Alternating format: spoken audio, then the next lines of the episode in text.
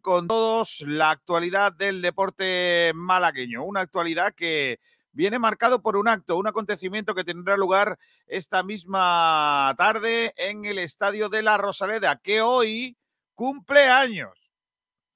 Sí, señor. Bueno, cumpleaños. Hoy van a celebrar el cumpleaños. Ya lo, lo tuvimos que suspender eh, por eh, aquel acontecimiento desgraciado de el incendio en Sierra Bermeja. Eh, y también por el anuncio de lluvia, que al final fue el que apagó o la que apagó el incendio, afortunadamente. Y, hoy se va a hacer ese, ese acto, ¿no? De, de, bueno, cumpleaños que tiene, eh, que tiene por delante, ¿no? La, la, posibilidad todo el mundo de poder vivir un día histórico para nosotros, que es esos años, esos 100 años que cumple el, eh, el Templo Malaguista, el estadio de La Rosaleda, que como digo, cumple años en el día de hoy eh, y que nosotros vamos a dar un poco cuenta de, todo ello ¿no? en, nuestro, en nuestro programa. Eh, amén de más cositas, más cositas que tienen que ver la, en el día de hoy, la actualidad del conjunto malaguista y algún debate que se nos queda en el eh, tintero que vamos a, repescar en el día de, hoy. Espero que, nos acompañéis. Gracias a todos por estar ahí. Ya a través del 96.6 y a través del 89.1 de FM a través de TuneIn, a través de eh, radio.es, a través de eh, y a través también de nuestras eh, líneas eh, habituales de streaming, a través de YouTube, a través de Facebook Live y a través de Twitch y Twitter. Es que no tenemos todo abierto. Es una cosa de locos. Así que gracias a todos por estar ahí. Ya saludamos a algunos oyentes que nos dicen hola con la manita. Por ejemplo, Jubil Roth dice buenos días. Buenos días, no. Buenos días, no. Que diría el otro. No, es buenas tardes. A partir de las 12, buenas tardes. Y también Luque240 que dice hola. ¿Qué pasa, Luque? ¿Cómo anda la cosa? Pedro Jiménez es el productor de nuestro programa del día de hoy. Hola, Pedrito, ¿qué tal? Muy buenas. Muy buenas tardes, Kiko, compañeros, ¿qué tal? que digo que tenemos un montón de cosas en el día de hoy, porque incluso vamos a pescar un debate al que le tenemos ganitas en el día de ayer, ¿no? Pues sí, tenemos cositas. Ayer se nos quedó en el tintero el debate de Dani Martín, que vuelve una semana más, pero en este caso parece que puede tener más argumentos a su favor. Esto es lo que traemos, eh, más eh, uno relacionado con el aniversario de la Rosaleda. No es debate, porque es más que nos cuenten sus cositas. Pues nosotros hemos lanzado la pregunta, ¿cuál es tu primer recuerdo en el templo? Pero puede ser el primero, puede ser el mejor incluso el peor. También habrá alguna anécdota por ahí que le hayan pasado regular. Incluso el segundo, el tercero. Claro, incluso, eh, incluso uno, cualquiera. Oye, se nos ve así muy chicos, ¿no? Sí. Y así ya ni te cuento. Y así ya, uf, mamma mía, qué locura, ¿eh? Así se nos ve como cuadraetes. ¿eh? Vamos a ponerlo de otra manera. Así, así tampoco vale, ¿no? no. Bueno, pues nada, eh, gracias a todos por estar ahí, eh, un día más en nuestro, en nuestro programa, en Sport Direct Radio, por compartir con nosotros este ratito. Mira, eh, otro que saluda, Francisco J. González, buenas tardes. Sí, sí, así sí, así sí. Buenas tardes, sí. en fin, hoy cumpleaños el Estadio de la Rosaleda. Bueno, hoy lo celebramos. Es como cuando tú cumpleaños y por lo que sea, lo prefieres celebrar otro día, ¿no? Sí, estaba previsto para el martes 14 eh, del mes pasado, de septiembre, pero bueno, se tuvo que avanzar, como has dicho, pues por las condiciones meteorológicas y por el incendio.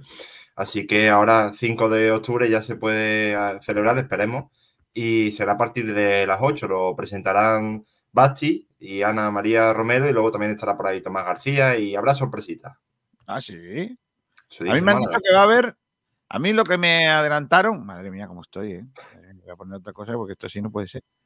Que a mí lo que me adelantaron, Pedrito, te decía, que va a haber un espectáculo de luz y de color. Como lo de.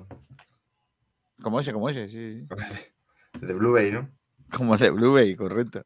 No, hombre, vamos a ver. Yo, yo sinceramente creo que. Yo lo estoy esperando, ¿eh? Estoy esperando para que haya. Me han, me han dicho que va a estar muy chulo. Pero bueno, eh, veremos, ¿eh? veremos qué, qué, nos ofrecen, ¿eh? qué nos ofrecen nuestros los, del Málaga. Como les salga como la campaña de abonados, madre mía, metemos lo peor. Y en eso va, de eso va mi comentario inicial, Pedrito, en el día de hoy, lo de la campaña de abonados. Cuando las cosas se hacen eh, bien, se dicen, y cuando las cosas no salen tan bien, pues también hay que decirlo. en esta casa, que somos muy de ayudar y de intentar remar, también somos muy de, la crítica y de, contar lo que vemos. Y lo que hemos visto es un desacertado movimiento estratégico comercial y de marketing del eh, Málaga Club de Fútbol con su campaña de abonados. Ya no se trata de que haya más o menos abonados, se trata de que los que quieran abonarse lo tengan bastante más fácil que lo que han tenido que hacer hasta el momento. Si el Málaga se ha preocupado por hacer muchos abonos, creo que lo que no se ha preocupado ha sido de que los abonos que vayan a hacer se hagan con comodidad, con eh, una estrategia comercial eh, bastante mala, pese a que la estrategia de marketing pueda parecer buena, que creo que tampoco han acertado mucho con lo del tira de ingenio o de genio, como se llame. El genio malaguista se dejó para otro día, porque no tiraron de seso cuando se dieron cuenta que mm, había que hacer algo porque las cosas no estaban bien. Cobrar 12 euros por un carnet eh, de toda la vida me parece excesivo.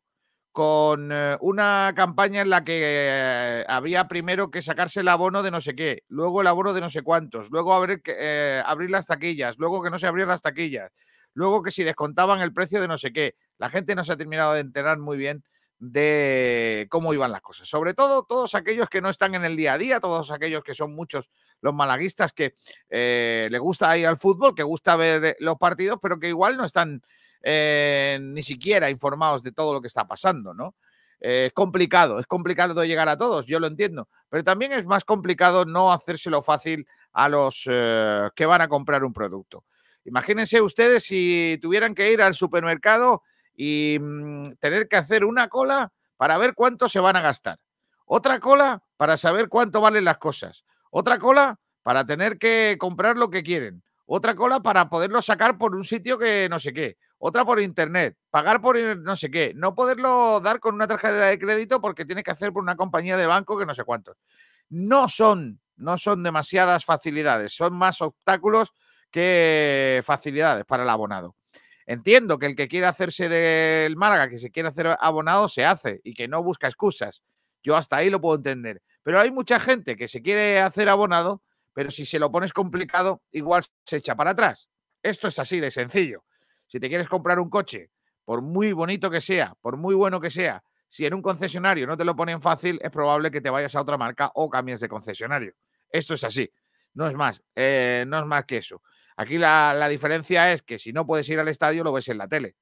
Eh, que desgraciadamente, pues eh, se está convirtiendo en la comodidad máxima para, para el fútbol. Tampoco ayuda el que los accesos al estadio de la Rosaleda no estén a la altura. Lo digo por las pocas facilidades de aparcamiento que hay en el entorno del estadio malaguista. Bueno, ese es el comentario inicial. Vamos a hacer, como siempre, el repaso por la prensa malagueña, un repaso por la prensa de Málaga que viene siempre de la mano de los amigos de Bendita Catalina el restaurante del eh, resort de Añoreta Golf. Bendita Catalina, el restaurante en Añoreta Resort te ofrece los titulares de la prensa. Venga, Pedro, vamos con esos titulares de la prensa del día. Vale, por cierto, ya está con nosotros Miguel Almendral, ¿eh? que lo tenemos por ahí entre bastidores. Ahí está, míralo. Hola, Almendrator. Estás iniciado. Vale, dice hola con la mano para aquellos que no lo veáis. No, es que me cuesta, me cuesta llegar a desactivar el micro. Vale, perfecto. Tengo el ratón, tengo el ratón como Susanita. Vale. Eh, luego te pregunto cosas, Miguel. Eh, Pedrito, vamos con ese repaso de la prensa malagueña. Pues vamos allá, empezamos por la opinión de Málaga, donde eh, lo último que traen es bueno, una especie de, de artículo conmemorativo diciendo que, bueno, Martiricos también fue sede del Mundial de los 82. Eh, luego una piececita sobre la Rosaleda, que lo titulan La Rosaleda se prepara para su gran fiesta. Eh, nos vamos a ir a Sur, donde también ahora lo último que ponen es sobre la Rosaleda, pero en este caso en la liga, y es que lo titulan como el Málaga ya juega con 12, refiriéndose a que juegan con los 11 jugadores a la afición. Eh, una también eh, muy específico sobre Jozabet eh, y el partido que hizo ante, bueno, el último partido que hizo, que lo titulan Jozabet coge la batuta del Málaga en ese encuentro ante el Fuenla. ahora vamos al desmarque, donde lo último que traen es lo que comentábamos ayer de las bajas que, que, traen, bueno, lo vamos a comentar ahora, perdón, eh, las bajas que trae el Valladolid y ellos también traen las bajas del Málaga, que son, lo comentamos ayer, esto sí, Secu, que se lo pierde por cláusula del miedo, eh, Haitán, su 23 de Marruecos, también su 23 de Marruecos, eh, Bilal, y luego Víctor Gómez se va a la sub-21, más los lesionados y demás. Vuelve casi, eso sí, esperemos que no se lesione. Eh, luego también traen un articulito sobre un perro, un perrito que estaba vestido por ahí eh, con la camiseta del Málaga, que fue al partido, bueno, no, fue al partido, fue a la previa, espero, que, que no entrase ahí y celebrase los goles del Málaga. Y ya por último, en Málaga hoy también una pececita sobre Jozabet, y que lo titulan Y Jozabet sacó la varita. Eh, lo mismo sobre el Málaga dentro de casa y fuera, Flores en la Rosaleda y Frío lejos de ella.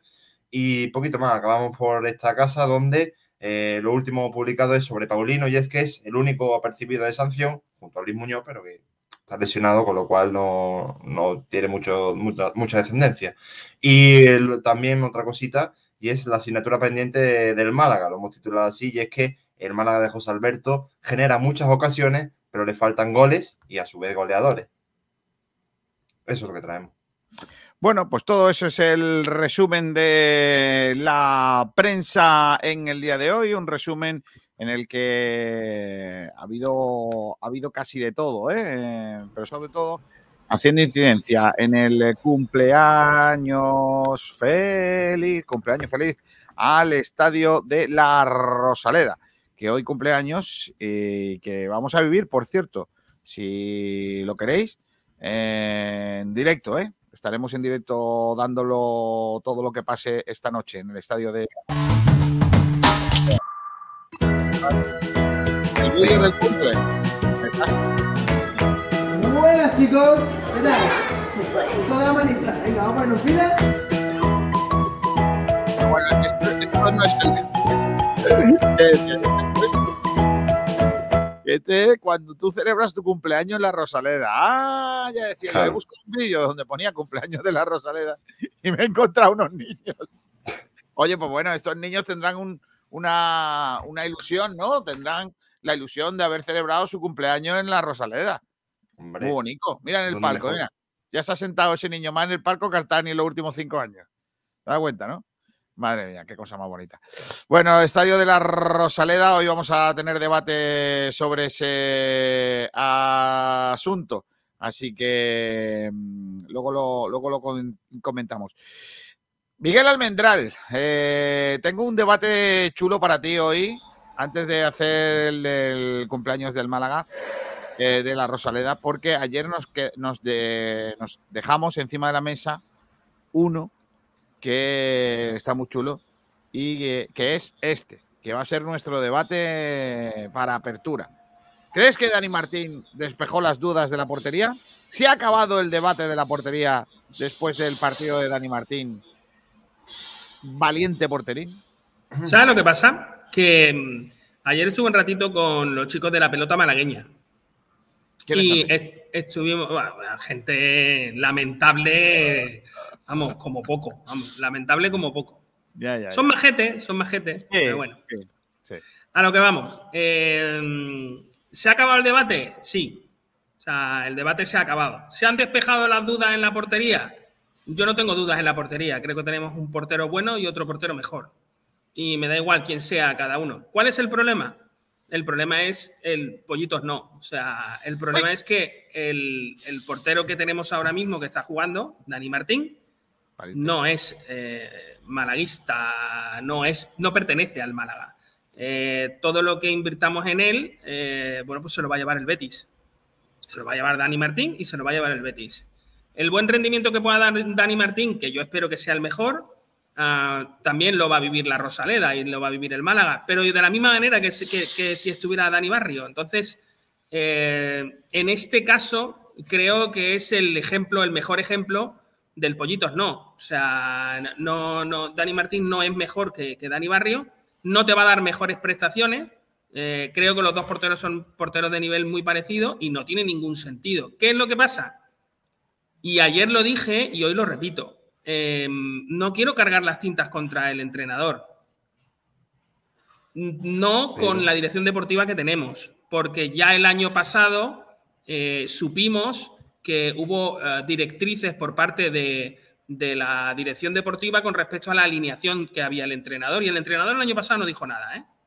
Y, ya supimos que algunos jugadores podían jugar, otros no, y que, que había órdenes. Entonces, yo no quiero decir que sea una cuestión del entrenador, que a lo mejor sí, a lo mejor es el entrenador el que decide. tampoco quiero decir que sea una cuestión impuesta por parte de la cesión que, nos hacen en, el, Betis, ¿no? Y, que esté por contrato que tenga que jugar los máximos partidos o todos los partidos. Como se dijo en esta, como, se, como dijo Manolo Gaspar, que eso no existía y luego en Cádiz le contradijeron y dijeron que sí, que los jugadores que estaban Matos y, Calle Quintana tenían un contrato en el cual eh, el Cádiz se hacía, se hacía cargo de la ficha, pero el Málaga le tenía que poner a jugar todos los partidos y si no tenía una penalización eh, monetaria por los partidos que no jugaran y no estuvieran lesionados. Eh, aquí eso se dijo que eso no era verdad y luego pues mira por dónde salieron, por dónde sale la cosa. Entonces, bueno, para mí no hay debate, lo que hay es lo que hay. Mientras que Dani Martín lo haga bien, el Málaga lo está, lo está eh, recibiendo esta temporada. El problema es si al final nos vamos a cargar a un portero. Y el año que viene, cuando acabe, cuando llegue el 30 de junio, nuestro portero es Dani Barrio. Y si sigue como va la cosa y hacemos caso a que, a que el entrenador dijo que no iba a haber rotaciones en la portería, Dani Barrio no va a volver a jugar. No sé. Yo, es que insisto en algo que decíamos el otro día, ¿no? Yo creo que eh, no había una duda en la portería, no había una duda en, la portería. Yo, yo lo pienso de esta manera, ¿no? Eh, lo que ocurre que el entrenador apostó por el portero que él cree que tiene que jugar esto es así. Eh, y ahora todo lo demás es que él ha apostado por su portero. Eso pasa en todos los equipos del fútbol, de fútbol habidos y por haber. Que el portero juega el, primer portero y el segundo pues juega por días contados. Eh, ¿Cuál es la diferencia? Pues muchos matices. el primero de los matices claramente es que uno de ellos es jugador en propiedad y el otro es un futbolista que es cedido. Eh, otro de los matices es que eh, el portero estaba jugando y te lo cargas porque crees que no había jugado bien o entendemos nosotros que se lo carga el entrenador por no haber eh, estado bien y lógicamente cuando ocurre eso pues tenemos un, hay un dilema en la portería desgraciadamente para, para el Málaga eh, son condicionantes. Yo también creo que nos pongamos como nos pongamos, Dani Martín es mejor portero que, que Dani, pero Dani Barrio, pero eh, pero mejor que mejor qué significa que es mejor portero, es más completo. También, también dice que es más que mejor es Cufré que Javi Jiménez y la verdad es que a día de hoy nadie lo ha visto. Y no lo dices tú, ¿eh? lo dice mucha gente, que, que Cufré es mejor que Javi Jiménez. Lo dice, eh, lo decimos todos los que hemos visto fútbol, Miguel. Correcto. Sin embargo, en Málaga, Cufré no ha sido mejor que nadie. Exactamente. Y mucho menos que Javi Jiménez después del partido que dio el otro día Javi Jiménez. Y de los dos primeros partidos de Javi Jiménez. Exacto. Y yo no dudo, y yo no dudo, ni de lo que dices tú, ni de lo que dice Aranda, ni de lo que dice todo el mundo, como tú dices, que ha visto fútbol. O sea, es que no lo dudo. O sea, eh, que Cufré es un gran jugador lo tengo clarísimo, pero no, se ha mostrado. Igual que Secu, Secu a día de hoy tampoco está. Que estará, ¿eh? Y a lo mejor, y, seguro que tenéis razón, seguro, pero a día de hoy no hay una razón para quitar a Cufré, o sea, para poner a Cufré, ninguna. Que también ha pasado manera, Claro. A Josabel le pasó el año pasado y esta, y temporada también. Los dos primeros partidos reguleros, por decirlo de alguna forma, y ahora ya ¿No dejando. recordáis, aparte de la afición diciendo que Jozabé era un tío que no valía para nada y que tal, y que menuda bacala de fichaje y que tal? ¿No lo recordáis? La- Yo decía que en ese la momento no debería jugar. Claro, es que el principio de la temporada pasada, Jozabed era un jugador que no estaba, vamos, no estaba al nivel. Y ahora, fíjate, que yo eh, no estoy de acuerdo con, con el análisis que ha hecho parte de la prensa malagueña de la varita y las estupideces esas. El jugador que funcionó fue Ramón. O sea, y Jozabed jugó muy bien en su posición. Pero cuando Ramón se va, Jozabed ya desaparece. O sea, algo hay, verás. sí, Bueno. Jozabed buenísimo, mientras que esté Ramón. Pero es que Josabel lo pusieron en el puesto de Ramón. Y son Claro, claro, claro, que no es, no es justo hacer la- luego la valoración de, pero sí que es verdad que mientras que está Ramón, Jozabed es maravilloso, mientras Sí. que está Ramón. Y Ramón, Y- por cierto, el otro día, 93% de acierto en pase. 93%. Estamos hablando de, de cifras del, del tipo Xavi Iniesta, ¿eh? Cuidado. Bueno, eh, yo voy a volver a, la teoría de por qué ponemos un, un pollito. Porque Miguel Almendral, que es muy de pollitos, no, pues lógicamente eh, me sorprende su discurso. Que hoy eh, el discurso de Miguel Almendral sea absolutamente distinto y se le haya olvidado de que estamos poniendo un portero que no es nuestro, en detrimento de un portero que sí es jugador del Málaga Club de Fútbol. Creo que mm, ese discurso que yo siempre de- he defendido, que me parece bastante victimista y por otra parte creo que fuera de, toda regla que se tiene ahora mismo en el fútbol moderno, yo creo en las cesiones, nos guste o no, son importantes y yo creo que necesarias. Eh, lo que me parece, me parece extraño es que Miguel Almendral a esta, en esta ocasión no le no diga que es pollito. Eso me, me preocupa. Cuando por aquí han pasado jugadores, como por ejemplo Pau Torres, al que se le ha dado palos, aunque Miguel Almendral le ha dado palos, por, no a él, no a, no a Pau como jugador, por supuesto, sino a, a que esté jugando él y en lugar de estar jugando un jugador que era en propiedad como Diego González, ¿no? Sí. Eh, eh, pero en cambio este año Miguel, por lo que sea, se- será, me imagino, dentro de su línea de, eh, de, de- de ayudar a José Alberto, pues le habrá gustado al muchacho, porque por, por- por peinado, básicamente, igual van a la misma peluquería o algo. Eh, eh, no, no le da a Víctor, tampoco le da a Dani eh, Martín. Y me sorprende mucho que se defiendan ahora las cesiones cuando hace nada, meses, se estaba atacando a, los- a los jugadores que venían aquí como pollitos, Pedro. Sí, y además el, el año pasado con Soriano y Barrio fue tremendo. O sea, y este año es la misma situación, Dani Martín y, y de nuevo Barrio. Mm, A día de hoy, mm, volviendo un poco al debate, ¿no? Eh, a mí me da más seguridad por arriba Dani Martín. Es cierto que Dani Barrio por arriba no va tan firme, no va tan seguro, pero un portero tiene que parar, no tiene ni que jugar con el pie ni, ni qué tal. Y a mí, a día de hoy, da- estamos igual que el año pasado. Dani Barrio mejor que Dani Martín. ¿Que volverá a pasar lo del año pasado? Puede ser. Pero Yo creo que las estadísticas, las estadísticas están para decidir quién es mejor o peor, Pero, Miguel, más allá pero de lo que diga este la año- opinión de no sé quién. Pero Miguel, ¿por qué este año no arremetes contra el entrenador por poner a un jugador que no es tuyo y dejar en el banquillo a uno que sí es? ¿Por qué no? Eh, año no porque quiero esperar, porque quiero esperar a saber si eso es una cuestión del entrenador o no lo es. Y luego, porque hay otra cuestión que es que, eh, muy sencilla, este entrenador mm, me está dando un fútbol que me gusta. Me está dando unos Entonces resultados. en este caso sí justificas las cesiones. No, El año no lo pasado no, justifico. como no te gustaba. No, no, no, no, no lo justifico. No lo justifico. No lo justifico. No justifico la- las, las cesiones. eh, lo que pasa es que las cesiones son una cuestión de Manolo Gaspar, no del entrenador.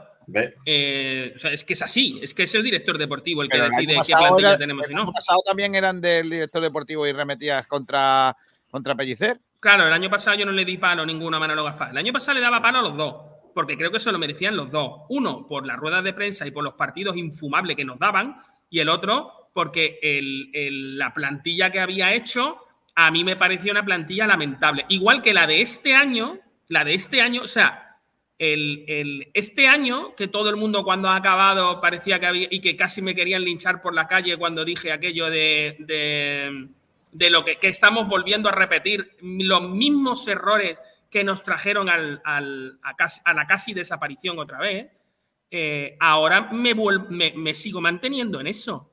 O sea, lo que ha hecho Manolo Gaspar, el número de cedidos que tenemos, el hecho de que no esté Mini Guerrero con nosotros y que esté Ismael no sé qué, cedido de no sé quién, cuando lleguemos al 30 de junio y se vayan los ocho cedidos que tenemos.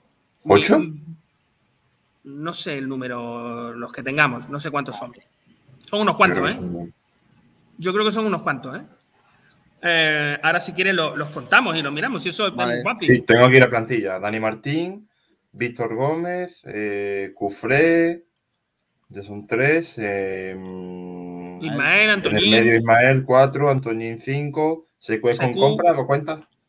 No, no Secu. Secu fuera. Secu de cesión, sí. Pues cinco entonces, sin rima. ¿Cinco? ¿Ismael lo has contado? Sí, sí, lo ha contado. No, pero que tú estás pensando, por ejemplo, en Brandon y Paulino. No, Paulino no, Paulino sé que es nuestro y Brandon también es nuestro. Brandon, entonces ya está. Brandon y Paulino son nuestros, sí, sí, pero seguimos teniendo cinco jugadores. En este caso, te digo, Ismael no sé qué. Eh, eh, yo qué sé, o sea, todos los que tengamos y todos esos se vayan y si encima le hemos dado bola, los Cufré y compañía, porque mira, Víctor. Pero, pero ¿dónde está tu teoría de los pollitos? ¿Dónde está?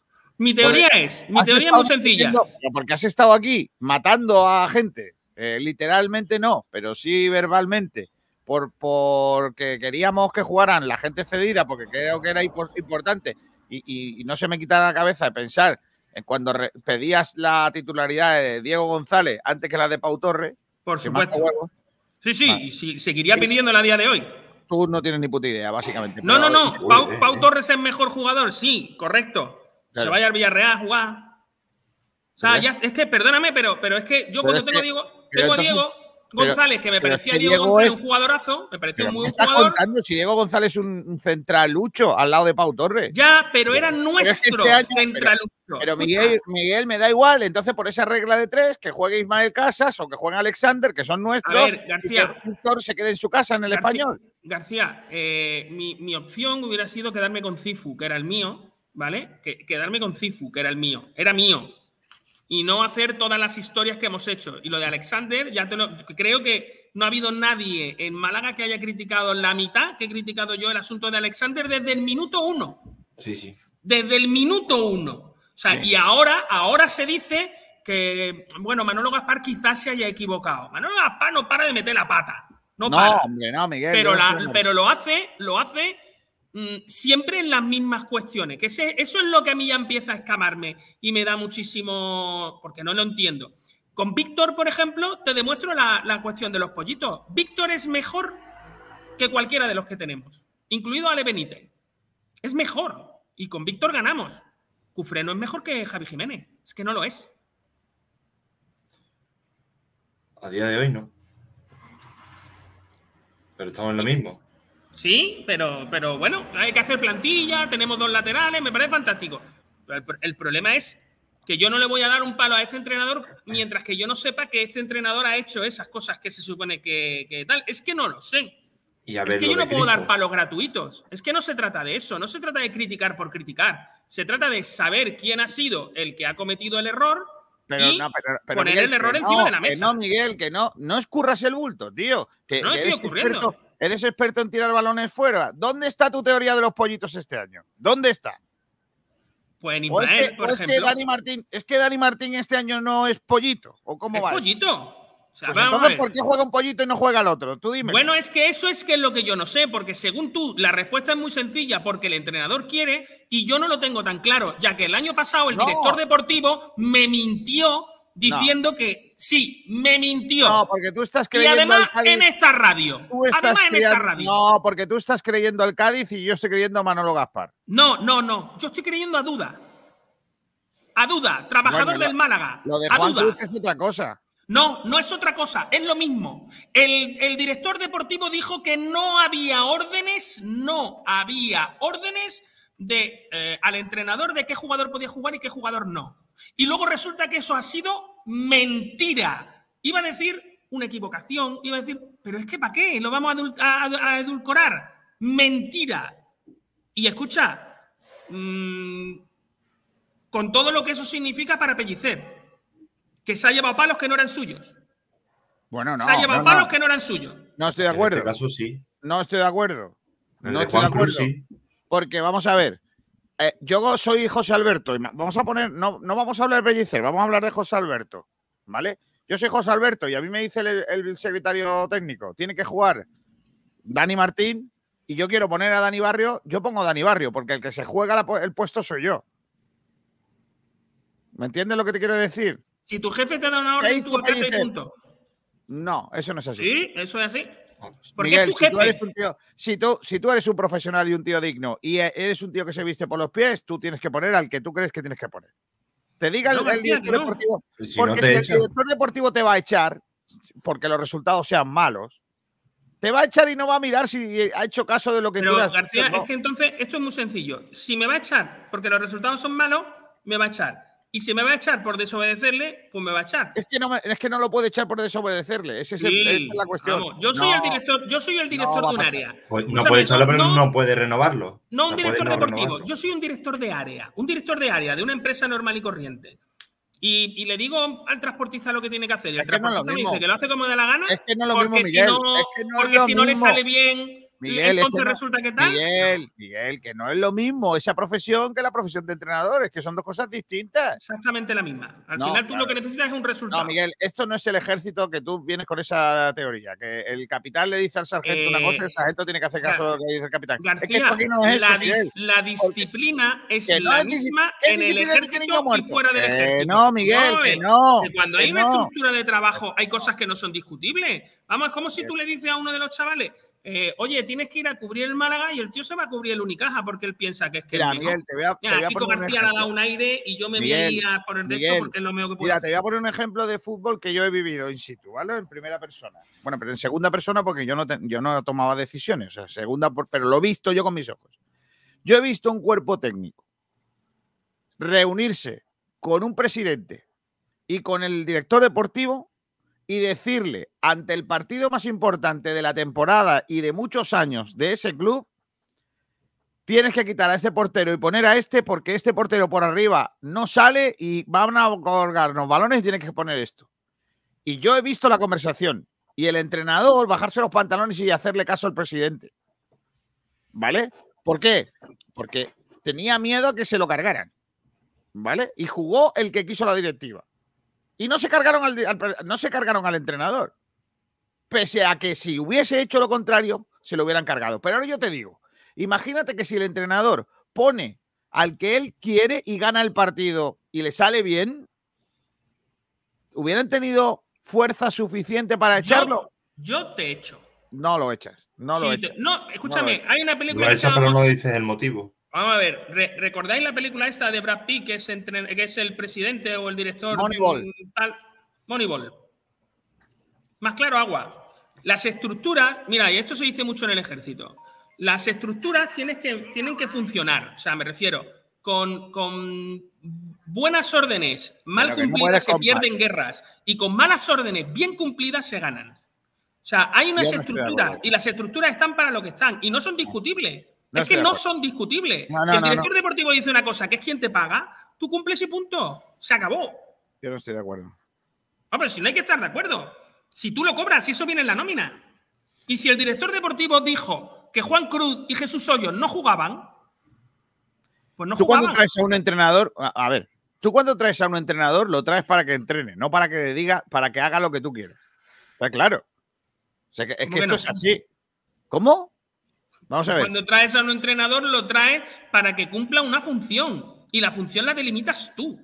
No la delimita no nadie. así, tú eres es el director deportivo y tú El delimitas cuál es la función. El entrenador lo que tiene que hacer es cumplir objetivos. No, García, no. Porque de la misma manera entonces me valdría, entonces tú podrías decirme, claro, si al entrenador no le traen los fichajes que él pide, normal que no pueda hacer su trabajo. No, es que en eso no estoy de acuerdo. Porque yo mismo. creo, yo creo que los fichajes y la planificación del equipo, el que debe mandar es el director deportivo. Y el Pues entrenador tiene, el entrenador tiene que adecuarse a lo que le traen. Ahora, Sí, sí. dentro de lo que tiene en la plantilla, tú imagínate, Miguel, ponte en este escenario, ¿vale? Eh, José Luis Pérez Caminero, ¿vale? No voy a decir Manolo Gaspar, vamos a decir otro que no está ahora. Eh, José Luis Pérez Caminero. Ahora le dice al entrenador de turno que tiene que jugar eh, Ideye Brown, eh, Peñaranda, eh, yo qué sé, eh, paquetes, básicamente. Seleniov. ¿Y el entrenador qué hace? Los pone. Es lo que ha hecho. Pero ¿pone a esos o pone a los buenos? ¿A cuál Es lo que ha hecho. No, no. Es, eso mismo que tú estás diciendo ¿Pero ha qué pasado. hace el entrenador? ¿Lo pone Poner, o no a lo los pone? que dice, poner a los que dice José Luis Pérez. Pues mal hecho. Porque, Pues eso es lo que el ocurrió. desciende el equipo, el que desciende el equipo no es, no es eh, José Luis Pérez, es, es el entrenador. José Luis Pérez tiene unos débitos que tienen que ver con las cosas que ha hecho. ¿eh? Estamos hablando de, ejemplos. ¿eh? José Luis Pérez, en este caso, en este ejemplo, tendría unos débitos con las cosas que ha hecho, con los agentes con los que tal, con los que, por cierto, quiere seguir trabajando una vez que se vaya del Málaga. O sea, el Málaga le importa una mierda pinchar un palo, perdón por lo de palo. Eh, y, y en este caso, a José Luis Pérez lo que le interesa es José Luis Pérez. Y él hace las cosas para que cuando Mira, acabe yo- su trabajo aquí, pues yo me pueda ir de director económico al Cádiz. Es que otra vez estoy cayendo en tu trampa. En lugar de, de dejarte con el culo al aire, eh, con el rollo de los pollitos, que este año no te interesa decir que son pollitos. mira. Pero vamos a ver. Pero si te has Dani- sacado una canción hasta el rumba a los pollitos, niño. Dani, Dani es pollito. Que yo quiero jugadores contrastados y que metan la patita y no amagos. Que aunque pasen muchos años serán malos, malos, malos, pollitos no. Que yo quiero un Mbappé y no Angeleri. Y si quiero un Benquemasa y no Rolones. Y que cuando jueguen metan gole, gole, gole, gole, pollitos no. Que yo quiero jugadores contrastados Contratado, dice el tío. y que metan la patita y no amagos. Que aunque pasen muchos años serán malos. Malo, pollitos malo. no. Qué tío Eh, más grande. eh. qué La verdad que el otro día, la verdad que la idea. Rumba, sé justo. La idea fue mía. O sea, lo de pollitos no es mío. Tú Lo ya la- puesto en Twitter. ¿Eh? ¿Lo ha puesto? ¿Lo ha puesto? Cuando lo ha puesto en Twitter no, no lo ha dicho. Ah, no, no, pero ahí está. Ahí está, mira. Ole, pollitos, no, claro que sí, niño. No os ha gustado, ¿eh? No, anda que no. No. Estoy- me, me está encantando. ¿eh? Pollitos, no, que tío como arte, macho. Pero, pero yo quiero Mbappé y no Angeleri.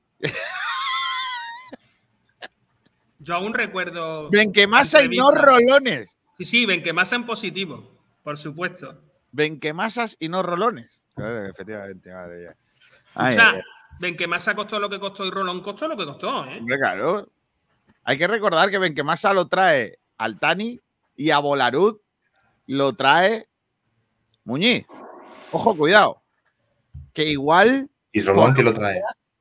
a Rolón lo trae Altani. Pero también tras Sadiku. Correcto. Ese año. Se quita el tema Okazaki, que no vea la que íbamos a liar, y porque no se le podía pagar. Y Bueno, a, a Okazaki al que quiso traer este verano. Pero ya era tarde, señora. Ya era mi, tarde. mi pregunta es, mi pregunta es, mira, ¿quieres que te diga el tema de pollito? ¿Tú sabes quién es el pollito más amarillo que tenemos ahora mismo en, la, en, en toda la plantilla y que debería sonrojar muy mucho, muy, muy mucho al director deportivo? Antoñín. Correcto. Correcto. Y ojo, ojo, cuidado. Que siempre digo, la mejor operación de este verano es no haber traído de pollito a. Ontiveros. ¿Eh? Esa es la mejor. Es que es curiosa. La Pero que no es, pero que no ha sido, pero que no ha sido de Manolo Gaspar. No, claro, si la mejor operación de Manolo Gaspar ha sido una que no le corresponde a él, es que no ha venido Ontiveros. O sea, la mejor operación la ha cerrado Ontiveros. No, no Gaspar. Que eso es lo lamentable, sin duda alguna. Está jugando Eh, mucho en Osasuna. Ma- Sí, está, vamos, fundamental. Dice Adrián Muñoz, si el entrenador solo está para cumplir las órdenes de la directiva, ¿para qué tiene que saber de fútbol? Lo que hay que escuchar, por Dios. La directiva en este caso estamos hablando de la dirección deportiva.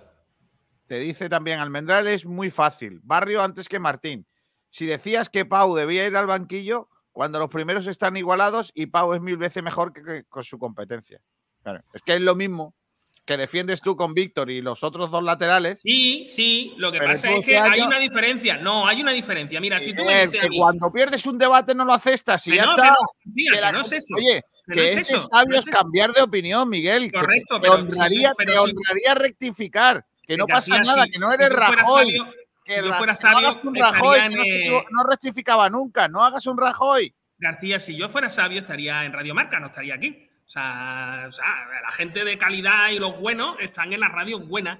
Entonces, ¿Cómo? Yo, yo, no soy bueno, soy lo que hay de así de, clase media baja. Entonces, pues me toca aquí. A lo que voy. Eh, fíjate, si yo tuviera que decidir entre Víctor y Alex Benítez, yo preferiría a Alex Benítez. Y Víctor es 100.000 veces mejor pero Ale Benítez me parece un jugador mm, más que interesante. Ahora, entre Víctor y, Alexander, pues no, no quiero a Alexander. Y entre Víctor e Ismael, con todo mi respeto y lo siento por Ismael, tampoco quiero a Ismael. Pero entre Víctor y Ale Benítez, yo prefiero a Ale Benítez. Madre mía, lo que estoy escuchando. Además, Ale Benítez tiene un chiringuito y Víctor no. Francis Rumbamor dice: va en tono de gracia siempre, ¿eh? Ya el personal nos conoce, claro, hombre. Sí. nadie se tiene que enfadar. Está clarísimo, hombre. Bueno, eh, así la pregunta, quiero un sí o un no, ¿vale? Eh, ¿Se ha acabado el debate de la portería? ¿Crees que Dani Martín ha despejado las dudas de la portería? Sí. Ha despejado las dudas. Yo tengo dudas todavía. ¿Qué dices? Yo no tengo ninguna, va a jugar toda la temporada. Ah, eso sí, yo sé que va a jugar él, pero para mí mi duda de quién debería jugar. Ah, no, es que la duda, es que lo de, la, de cuál es la duda, esa es otra pregunta. ¿Cuál es la duda? ¿De quién es mejor o de quién va a jugar? La duda de quién es mejor, despejadísima. Es que si no, es mejor. De quién va a jugar, la duda no, no la tenía Dani Martín, la tiene José Alberto. Quiero decir. José Alberto no tiene duda. ¿Crees que José Alberto despejó las dudas de la portería? No, José Alberto no tiene duda ninguna. José Alberto ya dijo al principio de eso a mí hecho de un ratito uno, un ratito otro no me gusta, ¿eh? Hecho no, ¿eh? Aquí va a jugar uno, portero, uno. Bueno, pues venga, vamos a leer mensajes eh, sobre este debate. ¿Crees que Dani Martín despejó las dudas de la portería? ¿Qué dice la gente? Pues en Twitter eh, nos dicen, por ejemplo, esta personita, Jaime Muñoz, que hizo buen partido, pero sigo prefiriendo a Dani Barrio. Salvi Aguilar creo que hizo buen partido, dejó paradas de mérito, pero las dudas en la portería las tenemos los aficionados, porque me da la sensación de que José Alberto lo tiene muy claro. Alejandro Luque, ayer sí, bueno, es que el debate este de ayer, así que antes de ayer sí. Alejandro Muñoz, el partido de Dani Martín no sirve para despejar ninguna duda. No creo que hiciese un partido espectacular como para cerrar el debate de la portería. Robbie hizo un buen partido, pero no despeja ninguna duda para mí. El rasero es distinto para ambos porteros. Lo bueno es que si son dos porteros con calidad, gana el Málaga. Lo malo es lo injusto que se ha sido con Dani Barrio, viendo que Martín tiene vía libre para cantar. Sergio Ramírez mejoró sus actuaciones anteriores, por lo que hizo un partido bueno, con paradas de mérito. Para despejar las dudas, en mi opinión, debe encadenar varios partidos buenos. Debe seguir jugando y ver qué tal los próximos partidos que lo flipas. No, para mí, Barrio debería ser titular. Cris Málaga aún, no me convence siendo un jugador cedido, aunque hizo un buen partido ayer. Iván Anaya nos junta una fotografía y dice, a mí con esto ya me ha ganado. Y bueno, se ve a él con un emoji tapándole la cara, una persona al lado, creemos que es su hija, y Dani Martín, una fotillo que hicieron los tres ahí en la Rosaleda. El rumba. Yo lo único que digo, que deje el cante para mí y que él no cante ni una fulería. Seguimos con Mac Forebon. El que ha despejado la duda es José Alberto, que se empeña en que juegue y cuando un entrenador quiere que juegue un jugador, el aficionado se lo tiene que comer. Capitán Barbarroja. Este portero es colega del entrenador y nadie lo va a quitar. Al menos esperemos que no cante mucho durante la temporada, porque vamos. Y dos últimos, Raúl, bueno, quedan más, perdón. Raúl Gil Gómez, para mí, sí, con confianza va a ir mejorando. Nacho Camacho, prefiero a Dani Barrio y se le ha castigado con la suplencia sin motivo. Y tenemos más comentarios. eh, a ver que, que por aquí, que lo flipa ya lo hemos comentado, pero ha vuelto a comentar. Será lo único que despeja. La duda. Angeleri 25. Angeleri jugaría de titular en este Málaga, ¿eh? Y, dice, y respecto a lo del portero, yo pondría al nuestro y siempre, eh, a nuestro siempre, a no ser que fuera Casilla, vaya, el otro. Yo os voy a decir una cosa, no veo yo a Pavers mucho mejor que Angeleri, ¿eh? en serio, Angeleri era, era malo para la plantilla que teníamos entonces, pero para esta es un, un pedazo de jugador, era un pedazo de jugador, ahora ya no. Y ya está, eso es lo que tenemos por ahí. Sería, sería titular hasta, ¿cómo se llamaba el ucraniano aquel que fichamos central? Bo- eh, eh, Filipenko, Filipenko, Filipenko. pero ese es bielorruso. Eso, bielorruso. Eh, Que no es lo mismo. No, no, no, no. Vamos, a ver, ¿te crees tú que Friliana y Competa es lo mismo? No es lo mismo. No es. No, no, no, no, no, no. Es más, es, como, es comparar a lo mejor que lo que viene siendo un checo con un francés. No, Correcto. no, es como, es como Torre del Maibel en Málaga. No, No, eso sí es lo no, mismo. no, no, Eso sí es lo no, mismo. No, no me hagas esa broma, no. Esa, esa no. tío. Bueno, bueno, venga, vamos, vámonos Que a otro lado. que Es como mucha- Matilde de Santa Rosalía, que también es lo mismo. Oh, oh, mamma mía. No, tío, no hagas esas bromas, tío. A ver. Madre mía. Eh, Una noticia que, Kiko, una noticia que lo pone Bisoccer.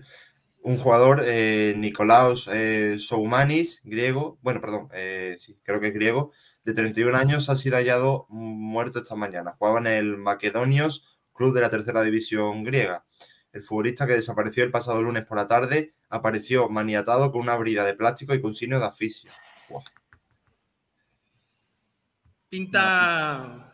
Pinta mal. Ay, Adrián Muñoz dice, por esa regla de tres, de Benítez antes que Víctor, Barrio antes que Martín. Correcto. Ya lo he dicho. Lo que no le voy a dar un palo al entrenador por eso. Porque No, no, sé no. si es cosa del entrenador o es cosa del director deportivo. Eh, Tete Poveda dice, se le ha faltado el respeto a Dani Barrio. No estoy de acuerdo. Rafael Yo Portillo sí. dice, Almendral está obsesionado con Manolo Gaspar. Estoy obsesionado con la gente que hace mal el- las cosas. Y estoy obsesionado también con la gente que eh, regala tartas a todo el mundo, endulza las cosas y quiere ver una plantilla, un fichajazo, un no sé qué. Eso es lo que queréis ver. La verdad es que el Málaga tiene una plantilla eh, un poquillo. ¿Qué haces, tío? Conchi Barranco dice, pollitos no. Pollito, no. Javi Jiménez dice, por favor, pollos no. Pollos, eh. Cuidado, eh. Pollos. Es que ya. Y Mario Membrilla Tomás dice, Almendral siempre ha dicho que él no entiende de fútbol y está empeñado en mostrarlo. Sí, pero ¿y las risas que nos echamos qué?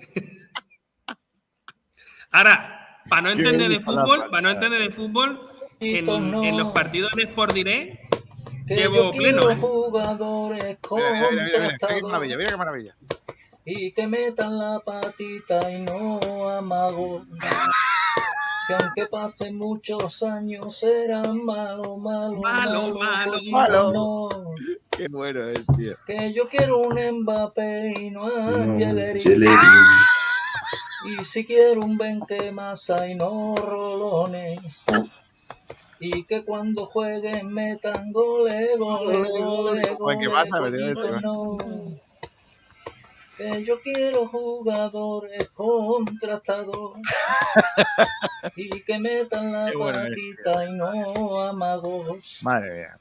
Que aunque pasen muchos No, años voy a decir una serán cosa, ¿eh? malo, malo, malo, pollito no. Os voy a decir una cosa. Yo esta mañana cuando lo he visto, lo he escuchado, porque lo he escuchado esta mañana, me ha parecido.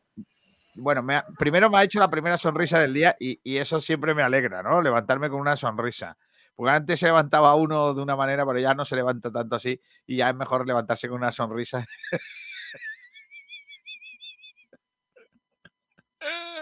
yo solo digo, yo solo digo que yo creo que a esto le cabe ritmo navideño. No, esa está buena, esa está buena. Dice Juan Manuel Delgado Almendral, acabo de ver a Manolo Gaspar esta mañana en la calle Lario con Mitchell. Soy el triángulo de la muerte. Ay, Dios mío, qué bueno. Eh, dice Mari Carmen Sánchez Calderón, Rumba, eres el mejor. Y tanto. Claro. No vale que escriba tu mujer, ¿eh, Francia? No, no. dice Juan Manuel Delgado, ¿cuánto es la cláusula del Rumba? Este nos lo roba el Paris Saint Germain. Hombre, la rumba francesa con los Gypsy King ahí agarró, ¿eh? También te lo digo, ¿eh? En fin, seguid comentando con nosotros en Sport Direct Radio, en el eh, Twitter, en Facebook, en YouTube, en Twitch, en lo que sea, ¿eh? y podéis comentar con nosotros lo que queráis. Vamos a hacer la última hora, ¿te parece, Pedringuis? Vamos allá. Venga, la última hora del eh, Málaga Club de Fútbol que nos la trae, como siempre, nuestro compañero Sergio Ramírez, pero con el patrocinio de los talleres de hierro y aluminio, Diego Rodríguez. Talleres Metálicos Diego Rodríguez, tu ¡Diego! de aluminio al mejor precio, te ofrece la última hora del Málaga Club de Fútbol. Diego, está todo pagado. La última hora del Málaga Club de Fútbol con nuestro compañero Sergio Ramírez. Hola Sergi, ¿qué tal? Muy buenas. Hola Kiko, ¿qué tal? Buenas tardes. Vamos con esa última hora del Málaga Club de Fútbol que pasa en el día de hoy por el entrenamiento que va a tener el equipo esta tarde. Eh, ha cambiado de horario José Alberto López, el equipo que va a entrenar a las 5 de la tarde sobre las instalaciones del Estadio La Rosaleda, justamente eh, horas antes de que se celebre ese 80 aniversario del Estadio de La Rosaleda, en el que se ha anunciado que van a poder entrar todos los aficionados que lo quieran. Eh, tendrán que asistir a recoger sus entradas antes de las 6 de la tarde en las taquillas del estadio y podrán acceder todos los que los que lo deseen. Así que entrenamiento del equipo esta tarde, previo a esa, a esa celebración en el estadio de la Rosaleda. Y mañana también seguirán entrenando. El jueves también habrá el último entrenamiento junto a la rueda de prensa de José Berto. Y a la hora de comer, viaje de Valladolid para ese partido a las 9 de la noche el próximo viernes. Esa es la última hora del Málaga del Club de Fútbol. Mañana comparece en rueda de prensa Javi Jiménez. Eh, igual tengo que ir yo y le tengo que preguntar aquella pregunta que no pude hacerle en su día porque no estuve haciendo la entrevista, esa de ¿por qué te suben los pantalones? Hombre, Tú sabes lo que te va a responder, ¿no? Porque me da la gana, ¿no? Básicamente, ¿no? Bueno, lo mismo te lo disfraza en una cuestión de ergonomía y te dice cosas del tipo, mira, verá, Kiko, yo sé que tú no, pero eh, yo es que tengo una cosa muy gorda aquí. y la No, tengo que no, comer bien. no, no, pero- Entonces, tiro para arriba, ¿sabes? Y entonces me sujeta mejor. Y cuando voy corriendo, pues eso no va ahí, sino que está ahí recogido. Que si no, va aquello. Yo es que, a ver, estoy otra vez eh, absolutamente eh, enervado. Te digo por qué. ¿qué? ¿Por qué? Porque leo del Málaga Club de Fútbol. A las 19 horas, una hora antes del inicio del acto, se abrirán las puertas del Estadio la Rosaleda. ¡Ojo! Ya no hace falta ser exclusivamente fiel malaguista para poder presenciar el evento de celebración de ocho décadas de nuestro particular templo, que estará plagado de sorpresas. Cualquier persona que desee venir puede retirar su entrada. Vale, entonces, ¿para qué diantres me hago fiel malaguista? Otra vez, otra vez, a tomar por saco la campaña de quiero hacerme fiel malaguista antes si quieres al Málaga tiene que... Es que, tío, es que me parece Kiko. innecesario, Pedro. Pero que, que firma la vista te costaba 30 euros. Pero es que si eres abonado, esos 30 euros se te descuenta, con lo cual, ya está. Pero entonces, ¿por qué no eres abonado? ¿Para qué te hace fiel malaguista, Pedro? ¿Qué Es que beneficio firma tiene? la vista era eso, con vistas a hacerte abonado. ¿Con vistas para hacerte abonado? Sí. ¿Y por qué? Y Es que no entiendo nada. ¿Tú eres no- firma la vista? ¿Cómo? ¿Tú eres firma la vista? Yo soy fiel malaguista, pero no, no, no no porque me lo diga un carnet, Ah, bueno. por lo que sea. ¿Sabes? Yo, yo es lo que es lo que pienso. O sea, veo innecesario ser fiel malaguista si luego no tengo ninguna ventaja. A ver, tú lo que dices es que la gestión del producto que se está haciendo se está haciendo de manera. No, la gestión no. Vamos a ver, ¿para qué me vendéis fiel malaguista si lo que me vais a dar es un descuento en la tienda? Un descuento que dentro de X días no va a valerme porque cuando pongáis la camiseta a mitad de precio no se pueden a- a sumar dos descuentos. El mitad de precio y el descuento de fiel malaguista. Porque los descuentos no son aplicables a otras campañas. Con lo cual, es probable que no puedas hacer el descuento. ¿Para qué soy fiel malaguista? ¿Alguien me lo puede explicar? Es que, no, es que veo innecesario el fiel malaguista, de verdad os lo digo. Es que no entiendo eso. No lo entiendo. Si no ¿Para eres qué le han abonado, por ejemplo, tienes Sí. descuentos en muchas tiendas. Que de eso te metes en la página de Málaga y te vienen todos los descuentos que tienen en tiendas, incluso productos gratis y demás. Ya, Poco más. madre mía. Y Bueno, bueno, dice- puedes reservar antes la entrada y todas estas cositas. Bueno, pues nada, eh, que ya sabéis que si queréis ir a lo de esta tarde, que podéis ir. que a las 7 van a abrir las taquillas para que os den las entradas. Para ver el cumpleaños feliz. Los talleres Diego Rodríguez nos trajeron la última hora del Malacaco de fútbol antes de mi mosqueo. Talleres Metálicos Diego Rodríguez, tu carpintería de aluminio al mejor precio, te ha ofrecido la última hora del Málaga Club de Fútbol. Los mejores forjados, rejas, puertas y ventanas y a los mejores precios en talleres metálicos Diego Rodríguez. Calidad y servicio con unos precios inigualables. Somos especialistas en ventanas, mamparas de baño y de oficina, rejas, puertas, barandillas. Pídanos presupuestos sin compromiso en los teléfonos 952 30 85 86 o 639 01 18 30. Le esperamos en calle Navia número 21, Polígono San Alberto en la zona de Carlinda. Talleres metálicos Diego Rodríguez. Tradición familiar de padre a hijo con más de 50 años de experiencia. Vamos a hacer el debate del día. Venga, que ya que hemos cogido carrerilla, hacemos el debate del día también eh, en eh, esta jornada con los amigos de Hyundai, de Automóviles Nieto. Hyundai, de Automóviles Nieto, te ofrece el debate de la jornada. El debate de la jornada que viene patrocinado con un pedazo de carro de Automóviles Nieto y que hoy está dedicado al 80 aniversario de la inauguración del estadio de la Rosaleda, Pedringuis. Pues sí, eh, preguntamos lo que aparece ahora mismo en pantalla es cuál es tu primer recuerdo de la Rosaleda, pero claro, lo que hemos dicho al principio, no pueden decir el primero, no pueden decir el mejor, lo que sea que esté relacionado con la Rosaleda, incluso su último recuerdo, si es que hace mucho tiempo que no van. Así que todo lo que nos quieran poner aparecerá en pantalla y si es en Twitter, pues lo leemos en directo. Vale, pues todo eso lo que queráis. ¿Quieres que empecemos con alguno de los nuestros que nos han mandado algún vídeo? Vale, venga. ¿Te parece que, que empecemos con alguno ahí que, que diga cositas? Vamos Venga. Mi recuerdo en la Rosaleda lo tengo claro. El primer año que yo estuve abonado fue en 2003, ¿vale? Eh, fui antes ya partido suelto y tal y el primer gol que vi como abonado no se me va a olvidar nunca. Bueno, eh, de hecho lo he rescatado aquí y seguro que alguno de los más old school se acordarán. Ah, vale, ahora lo vemos. Espérate, que es que no, estoy, no estamos viendo, pero ahora, ahora dentro de un ratillo lo vamos a ver. Este era Roberto Zorrilla, nuestro el director de la pelota malagueña, que ahora dentro de un momento vamos a verle. Es que no, no he podido descargarle el, eh, el vídeo. Eh, Miguel, te dicen por aquí si te han transferido al parking. no sé, aparcado estoy, ¿eh? Es que ya no me dejan decir mierda, no puedo decir nada. No, no, pero bueno, ¿por qué? También dice Cris Málaga viva la Rosaleda. Francisco Javier González, Francisco González, básicamente dice: Muchas gracias por hacerme la jornada laboral más amena. Antes era la jornada laboral y ahora las noches. Bueno, cuando hay. Eh, no, a ver, ahí sí. Lo que pasa es que eh, no suele ir a veces el director del programa. no, noche hay una por día, ¿no? ¿Cómo? Estás tonto. Eh, Juan Manuel Delgado dice: entrada libre de un Málaga libre. Claro, la Rosaleda es de mi barrio, no del jeque, ni de Blue Bay, ni del genio. Es mía y de todos los malagueños. Mamma mía. En este caso tiene razón porque la Rosaleda es una propiedad pública. Sí, ahí sí. Ahí sí lleva razón, efectivamente. De, a tres bandas que intentó comprarle el jeque y el otro día dijo el jeque que, por lo que sea, le habían pedido mucha pasta. Salvi Aguilar está ya con nosotros. Hola, Salvi, ¿qué tal? Muy buenas. Muy buenas tardes, Kiko. ¿Qué tal?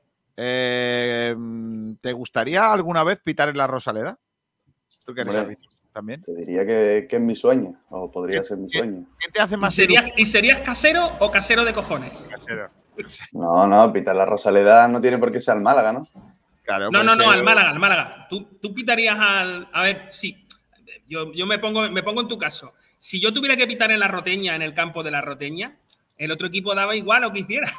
no me iba a importar. No, hombre, hay que, hay que ser, imparcial. Pero yo, yo, sería justo. Yo iría al entrenador y le diría: Escucha, esto está perdido, ¿eh? Minuto uno, ¿eh? esto lo tenéis perdido. Sería justo. Mira, ahí está Ahí está Robbie, mira. Eh, mi recuerdo en la Rosaleda lo tengo claro. El primer año que yo estuve abonado fue en 2003, ¿vale? Eh, fui antes ya partido suelto y tal. Y el primer gol que vi como abonado no se me va a olvidar nunca. Bueno, eh, de hecho lo he rescatado aquí y seguro que alguno de los más old school se acordarán. Los reflejos de Casillas para evitar el gol.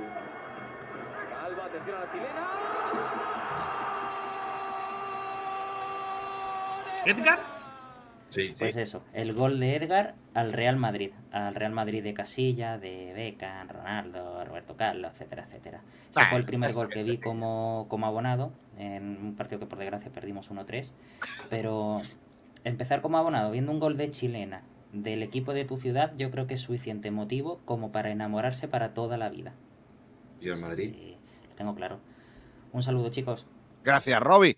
Eh, ahí estaba el director de la pelota malagueña que nos ha contado su primer recuerdo del Málaga Club de Fútbol en la Rosaleda. Eh, Miguel, ¿tú? Mi primer recuerdo de la Rosaleda. Lo he contado alguna vez. Mi primer recuerdo de la Rosaleda eh, no es viendo al Málaga, es viendo a la selección escocesa en el Mundial del 82. Ah, yo vivía fuera de Málaga, eh, nací aquí, pero, pero me fui muy pequeño y con siete años regresé. Eh, bueno, siete no, tenía seis todavía. Y en el, en el Mundial del 82. Y, y bueno, mi, mi- mi padre me vivíamos en Martirico, bueno, un poquito más para arriba, en, en La Roca. Y. mm, No, en Martiricos todavía.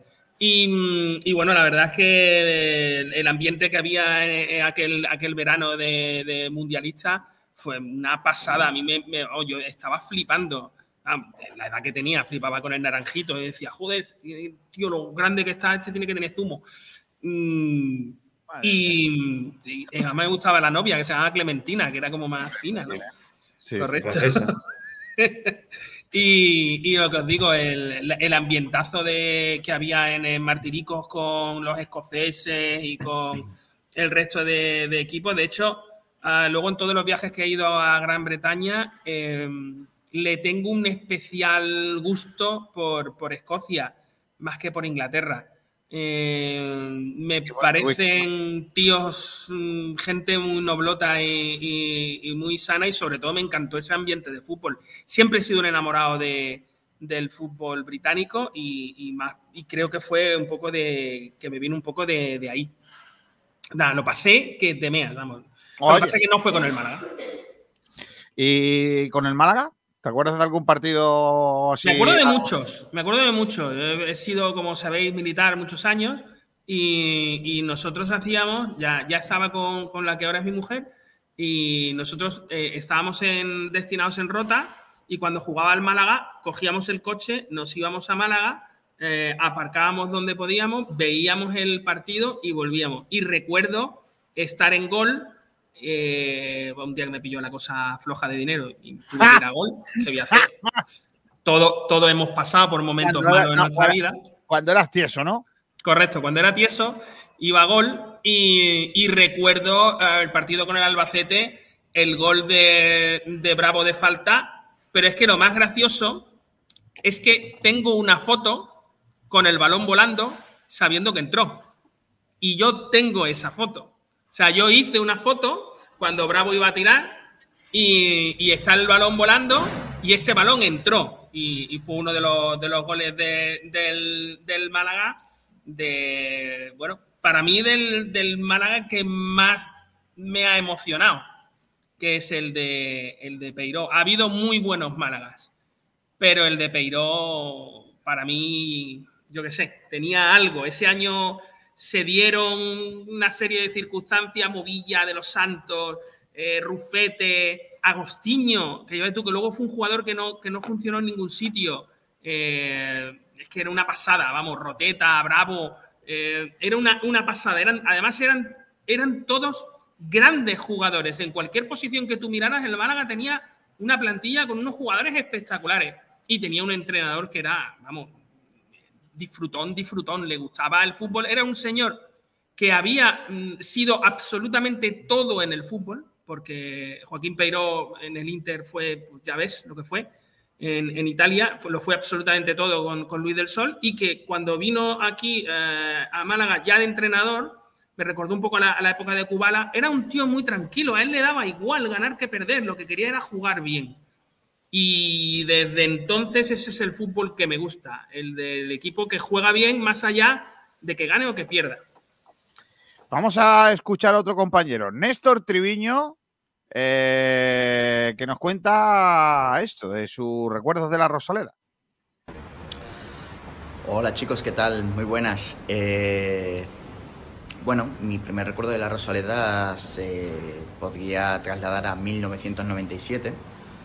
Mi padre me llevó a ver un partido amistoso del, Real Madrid en aquella época, era pretemporada, y jugó contra, contra el Ajax de Ámsterdam, partido que, que creo recordar que ganó el Real Madrid por un, por un gol a cero. Por aquel entonces yo tenía 15 años y bueno, yo ya digamos sabía ¿no? en su momento de un Málaga que estaba todavía en, renacimiento, en construcción, eh, con sus huesos todavía en Segunda División B, ¿no? pero ya tenía un seguimiento para aquel entonces de un Málaga que no arraigó por, por lo que fuera en una época en la que el Club Deportivo Málaga me pilló demasiado pequeño. ¿no? De ahí en adelante ya si tuviera que remontarme a un recuerdo de un partido del Málaga, pues bueno, mi primer partido del Málaga como tal fue en 2001, eh, por aquel entonces me hice abonado por primera vez y fue el primer partido de aquella temporada en la que el Málaga jugó contra el Betis, si no recuerdo mal, eh, fue la primera jornada en agosto y ganó el Málaga ese partido 3-2 con doblete de Darío Silva. Eh, porque entonces ya era un recién fichado, ¿no? Junto con, junto con Deli Valdés prácticamente, ¿no? Creo que el último gol fue de Zárate, Zárate que, que era emblema del Málaga, ya que vino desde Segunda División B con el Málaga directo hacia, hacia Primera División, ¿no? De ahí en adelante ya han sido muchos los recuerdos que he podido tener en la Rosaleda. Quizá el mejor de todos, ¿no? Fue evidentemente la época Champion, eh, aquel partido ante el Borussia Dortmund de cuartos de final en la Rosaleda, que a pesar de que quedó 0-0 y de que el Málaga tuvo, las tuvo difíciles ¿no? para acabar con la portería cero, el ambiente que se vio en aquel partido, ¿vale? obviando un poco los partidos de ascenso a Primera División o incluso a Segunda, desde Segunda B, aquel ambiente fue lo más espectacular que yo al menos pude vivir en mi, en mi, en mi época de de, todas las épocas que he podido asistir a la Rosaleda. Sin más dilación, es, eh, es un poquito de como mis mi recuerdos, mis pensamientos de una Rosaleda que cumple 80 años, a la que, por supuesto, felicito y que sean muchos más. Hasta la próxima. Gracias y que todos los veas, todos esos. Eh, Pedrito, ¿tú recuerdas la Rosaleda que nos quieras contar hoy? Pues, pues el primer partido que fui fue en 2009 el Málaga Recre, que perdimos. Y ese día, pues, los chavalillos estos que se ponen para posar con los jugadores en la foto, pues yo era uno de ellos. ¡No me jodas! sí, y estaba con. No recuerdo con quién estaba, si con Cuadrado, o con Lolo, o con Luque, pero uno de ellos tres. Y Lolo, que acabó expulsado de hecho. O sea, primer partido que voy y expulsan a un jugador. Bueno. Y bueno. Y perdimos encima, así que a partir de ahí un puro y duro. Y bueno, pues hay muchos recuerdos, pero ese partido, pues al ser primero y además yo no vivía en Málaga. Yo en ese momento vivía en Granada, pero antes vivía en Canarias y era imposible ir. Y siendo de, fuera de Málaga, era malaguista. Y ahora ya, pues puedo vivir en Málaga y puedo ser abonado. Mira qué bien. Eh, Salvi, ¿tú? ¿Qué recuerdo tienes de la Rosaleda de, de siempre?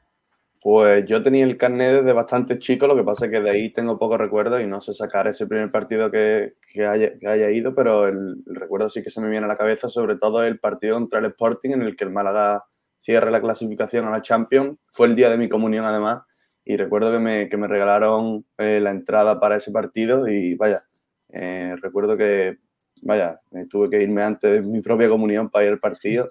¡Joda! Me, me, cambié, sí, sí, porque no sé si el partido era a las 7 o, a las 9, no me acuerdo la hora. Y fue el partido ese en el que, vaya, metió Rondón, que hacer el bro, el gol subiéndose a la valla. Y, ese recuerdo así que más, que más se me viene de la Rosaleda y eso, el día de mi comunión. Y además también me regalaron el carnet para el año siguiente, que fueron unos años muy, muy buenos del Málaga. Y, ese es el recuerdo que, que, tengo yo principalmente de la Rosaleda, pero como digo, desde, desde más chico iba con mi padre. Lo único que de eso sí que recuerdo más bien poco. Mira qué bien, está chulo. Eh, el día de tu comunión, tío. Qué guapo. Sí, ¿no? me acuerdo, vaya, que me, metí en el baño y, me cambié y eso, y la gente seguía allí. Y además hice la comunión con mi primo. Pero ¿por qué? Si, va, si vas de azul y blanco, vas de marinerito, vas bien, ¿no? O sea, me refiero, son los colores. pero iba a ser el canto un poquillo, ¿no? Pero no, me lo suyo es vestido de comunión. Yo he visto alguna vez gente vestido de la boda, vestido en el campo de fútbol. ¿eh? No, no, yo, yo me cambié. vaya, Quitarte el cordón, te quita el cordón. lo, lo, lo, lo, lo. ¿Te imaginas? Uy. Bufandeo, pero con el cordón. Y Y diciéndole al árbitro, endiñándole a- la gente. y, y- y diciéndole al árbitro cosas y diciéndole a tu padre, papá, creo que mañana voy a tener que confesarme otra vez. Claro. Es pecado. Vamos a escuchar a más gente. Por ejemplo, tenemos por aquí nuestro compañero Alberto Pinazo. Es que son muy jóvenes, solo tienen recuerdos así muy presentes, que todos sus partidos lo he. La verdad que no me acuerdo mucho porque tenía tres años y vaya, que lo sé porque me lo han dicho mis padres ahora, porque si no, no tendría ni idea. Pero te voy a contar una anécdota graciosa con siete u ocho años que me pasó, que era un partido Málaga-Elche, eh, que los, que los hinchas del Elche estaban arriba encima mía y me tiraron como, no sé lo que era, una colonia, algo de cristal, que casi me rompe la cabeza. Y vinieron los policías, vinieron de todo. Y la verdad, ahora lo recuerdo como gracioso, pero en su momento me chocó y me dolió muchísimo. Pero bueno, esa es la anécdota graciosa y espero que te sirva esto, Kiko. Bueno, la anécdota graciosa porque no te. Porque, claro, porque viene siendo, ¿no? Pero bueno, graciosa tampoco es. El mal rato que tiene que pasar tu padre y sobre todo cuando llegó a tu casa y tu madre, hay que ver que han estado a punto de matar niños. Ya no vuelvo ya al fútbol. Ya hay no que ver a- niños, hay que ver niños que huela una colonia que no es la suya. A mí me- yo tengo muchos recuerdos de, del- de la Rosaleda, puedo contar miles. De, el- la primera anécdota que tengo es el día de que yo nací. Que no es que yo recuerde, ese, bueno, yo- sería, sería una vacilada por mi parte que os cuente que yo me acuerdo como, como nací. Pero poco bueno sería- traumático. ¿Te imaginas te imagina que yo contase que yo retransmití mi parto? Eh, Bueno, el parto de mi madre. Yo directamente desde el lugar del cordón umbilical, eh, umbilical un cable de micrófono. En ese momento la señora le está poniendo la epidural. no, bueno, eh, ya bromas aparte. Yo nací frente a la Rosaleda, un 14 de agosto, en la Cruz Roja. Y me cuentan cuando antiguamente eh, los padres no entraban en los paritorios, porque no dejaban entrar a los padres, mi padre se fue a la Rosaleda a ver el partido del Costa del Sol. Mientras que yo estaba naciendo. O sea, mientras que yo nacía, el Málaga estaba jugando el trofeo Costa del Sol. Y mi padre viéndolo. Yo creo que cantó más los goles del Málaga que mi nacimiento, probablemente. Ese fue ese es el primer, el, pri- el primer recuerdo que tengo eh, eh, de- del Málaga, ¿no? A mí, me- lógicamente, a mí me lo contaron, ¿eh? Yo no, no. Cuando llegó mi padre, no le pregunté cómo quedó el partido, darme la crónica, no, no. ¿Te imaginas? Y la otra, y después tengo muchos recuerdos de pequeño. Eh, hoy voy a contar uno que no había contado nunca, que es que siendo pequeñito, un día se me empeñó a mí traer a uno de mis amigos al fútbol. Cuando ya conté el otro día que a la Rosaleda se podía entrar cuando éramos pequeños sin carnet. No hacía falta carnet infantil porque no teníamos todavía la edad del infantil y se entraba gratis, ¿no? Pues me llevé a un amigo, fuimos los dos a ver el partido y nos pusimos, como no teníamos asiento, pues nos poníamos en donde podíamos. Y nos pusimos justo debajo de una zona en donde había como una barandilla. Era un Málaga Real Sociedad, en la zona de gol, ¿vale? Eh, el Málaga iba perdiendo 1-0, ¿vale? Y estaba Arconada de portero de la Real. Y mi amigo había venido porque él era de la Real Sociedad, ¿vale? Venía conmigo porque quería ver a la Real. Bueno, yo tendría 10 años, 11 años como mucho. Eh, resulta que marca el Málaga el empate en un córner, se la come el portero y marca de cabeza, no, no me digáis quién, porque eso no lo recuerdo. Salto para celebrar el gol sin acordarme de que había una barra de hierro eh, justo donde yo estaba. Y me pegué un cabezazo allí que lo del cristal que ha contado Pinazo no es nada con el, el chichón que yo me hice aquel día del gol del, del Málaga. Y después recuerdo muchas, muchas cosas de niño. Eh, de mi padre decirme no te voy a llevar más porque yo mientras que los partidos se jugaban estaba yo jugando con una latilla de zumos La Vega en la entre, entre la, el muro que había antes de la con las vallas antes del foso porque luego la Rosaleda tuvo foso. Sí. primero valla luego foso y luego ya quitaron el foso y sí sí sí. Pues, pues yo me acuerdo de eso y me acuerdo de muchas veces que era, me hacía muchísima ilusión que mientras que nosotros jugamos a la pachanguita y se estaba jugando el partido, de repente caía el balón oficial del partido a donde nosotros estábamos. Imagínate la de palos que me he llevado yo por intentar coger antes ese balón que los demás. Menos mal que aquí no es como el béisbol, que si cae la bola, hace, hay un home round y cae la bola donde está el público y la coges con la mano, te la quedas. Tú imagínate que en el fútbol fuese que cada vez que cae el balón al público ya no lo ves más. No ganaríamos para balones, básicamente. Ay, ay, ay, ay, ay. Pues es un, es un, vamos, es realmente casi un milagro que la Rosaleda haya aguantado 80 años. Y más después de saber que tú con esa cabeza le has dado una hostia a, a la estructura. Me la tienes guardada el otro día, ¿eh? Todavía, ¿eh? Madre mía, madre mía, qué gente. Te iba a decir, tenía otra guardada, lo que pasa es que has dicho esa y me ha venido genial, pero tenía otra guardada que es que menos mal que la gente ha cuidado la Rosaleda y podemos disfrutarla hoy y le han evitado agresiones como que el Rincón de la Victoria hubiera eh, entrenado en el campo. Gracias a eso, hoy tenemos un Málaga mucho más. Dentro de 20 años, dentro de 20 años, si Dios quiere, contaré que el primer partido de Copa del Rey del equipo de mi pueblo fue allí. Y que no entrenó en la Rosaleda. Y que no le dejaron entrenar, y estaba allí para contarlo, claro que sí. Eso va a quedar para siempre, ¿eh? Fíjate tú las cosas que lo bien que lo han hecho, que eso va a quedar para siempre. A los canales de la historia, que dirían en Los Serrano. Marcos Vallejo dice, primer recuerdo, Málaga 5, Recreativo de Huelva 1, ascenso a primera temporada 81-82. Mamma mía, qué buena esa. Eh, Casti, dice, mi primer recuerdo fue del Málaga Besaín, de la liguilla de ascenso. Desde entonces no me pierdo una temporada. Grande el Málaga Besaín.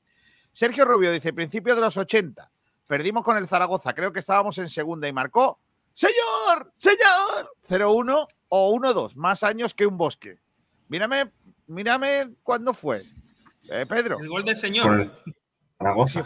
Si fue, 0-1 o 1-2, míramelo. Al señor, se le puede, al señor se le puede, se le pueden perdonar casi todo, ¿eh? porque es que ese último gol. Eh, que gol. Contra Malta.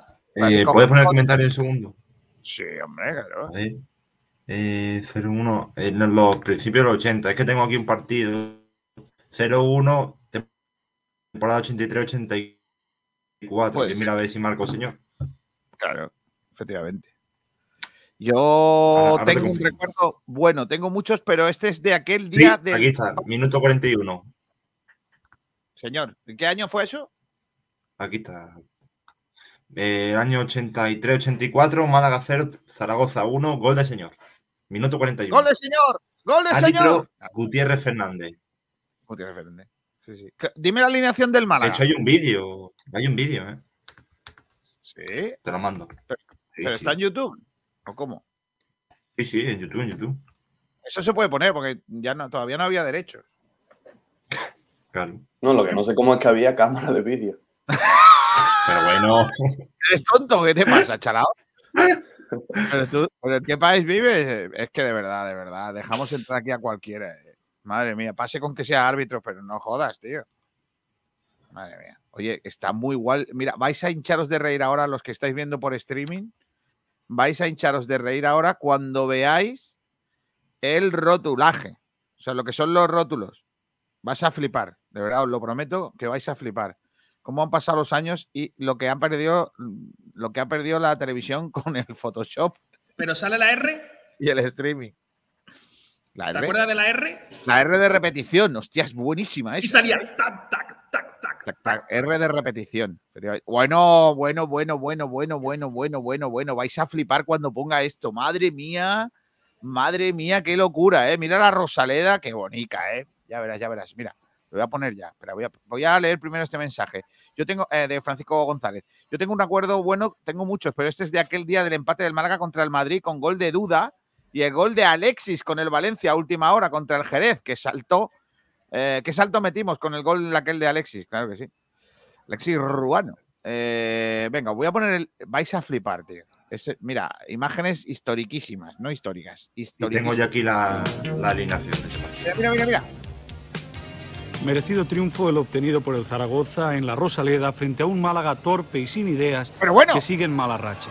Desde los primeros instantes de juego se apreció la superioridad de los maños mejor asentados sobre el campo, con. Barbas, Guerri y Señor dominando con claridad la zona central.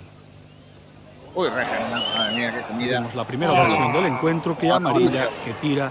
Amarilla, amarilla era el delantero del Zaragoza, mira. Y Estaba Valdano en el Zaragoza eh, ahí en ese partido. Sí. La única jugada del Málaga La con única. cierto peligro en este primer tiempo. Es Oh, José bueno. quien tira alto. Yo estaba en esa grada, ¿eh? En esa grada de gol estaba yo, seguro, vamos. Y atención al gol del Zaragoza. Se produce en el minuto 40. Señor aprovecha un fallo de Canillas, supera a Regenhardt y sobre la salida de Fernando envía el balón a la red. Siempre Era igual el la salida de 0-1 a favor del Zaragoza y a la larga el único tanto del encuentro. Mira, mira, Sí, pero mira, vaya hemos eh. repetido. ¿Cómo pierde el balón ese ahí, Ahí chiquillo? está Señor aprovechándose del fallo defensivo Regenaba abajo, malacitano y bate a Fernando en su salida. Por su palo, ¿eh? Madre mía. Todavía gozaría el Zaragoza por mediación de Juan Carlos de una nueva Uy, uy, uy, oportunidad. uy, uy, Ahí la hemos visto. Unos En la pocos, segunda ¿eh? mitad no cambió el decorado. El Zaragoza desaprovechó muchas oportunidades de gol y el Málaga no supo coordinar su juego. De Fernando. todos modos, bueno, parecía ¿eh? que el Málaga buscaba con más Rodríguez. afán el gol. Ahí hemos visto a Rodríguez ¿Ves? disparar fuera. Eh, Fernando Rodríguez, que es comentarista en 101 ahora. Estuvo, estuvo ayer en... Ah, Surco este- ah. y una oportunidad a placer a cargo de Amarilla. Madre mía, amarilla la que acaba de fallar. Todavía gozará el Zaragoza de Que varias ocasiones, pantalones. pero antes vemos yo la digo- réplica del Málaga Cuando yo digo de a lo de cargo las de Maní. camisetas, cuando yo digo lo de las camisetas del Málaga, del color histórico del Málaga, ¿de qué color es eso? García, por Señor, favor, será quítale la voz, sea, quítale la voz al sea. comentarista este, quítale la vale. voz al comentarista este que me está enervando, de verdad. Vale, Menudo vale, tío más parcial. Y por, y por lo que sea ahí, el, el azul de la camiseta del Málaga no, no se distingue muy bien. ¿eh? Pero que es celeste, No, ¿no? es celeste, No es celeste. azul. Es que no está azul. Azul es el pantalón. Y la Correcto, que este, este pantalón, si no recuerdo mal, era el Meiba ese. Uy, qué parada. Vaya, Fernando, cómo estaba ahí ahora. Pero, pero es que, fíjate, y la publicidad de Soberano, de Larios, cuando Larios todavía pagaba. Y, y, bueno, y, y qué me dices de Nocilla allí, eh? Eso, eso digo, Nocilla. Mira, mira la que ha fallado el Málaga, eh.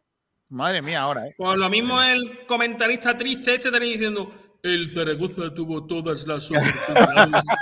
Qué tío más triste, colega. Tengo aquí la alineación, Pues chicos. este. Dime la alineación, Pedro. A ver, Fernando Portero, defensa Popo, Brescia, Muñoz Pérez, ¿Y Antonio Regenar? Hierro y Regenar. Sí, cinco de Canilla, Recio, José Hurtado, Mané, Fernando Rodríguez y Totó. Totó. No sé quién es. Pues estos eran los míos. Esto Antonio era- Cruz se llama. Estos eran mi, mi- los que yo guardaba en los cromos. Claro. Y. Eh, Le mando desde aquí un abrazo muy fuerte a, a mi amigo el Colorado Regenar, ¿eh? buena gente. Eh, mira, Sergio Rubio dice, joder, muchas gracias por el aporte de lo del Zaragoza. Claro, hombre, para que tú te acuerdes de aquel partido que fue tu primero. Nosotros estamos aquí para cumplir sueños, hombre, claro que sí. Mira, más gentecilla que dice por aquí. eh, mira, el Rumba.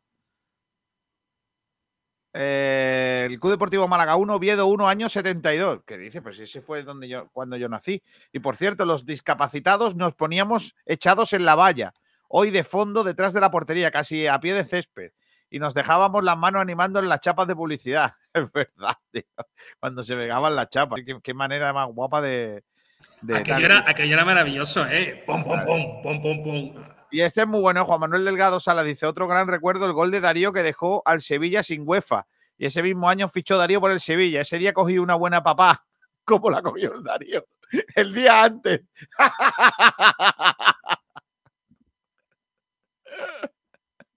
Luego más, abajo, luego más abajo lo explica todo.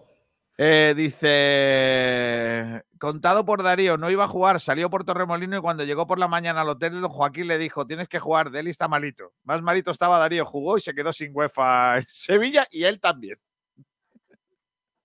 Pedro Padilla dice, el primer partido que vi fue en Málaga 1, Córdoba 1, en segunda de la temporada 81-82.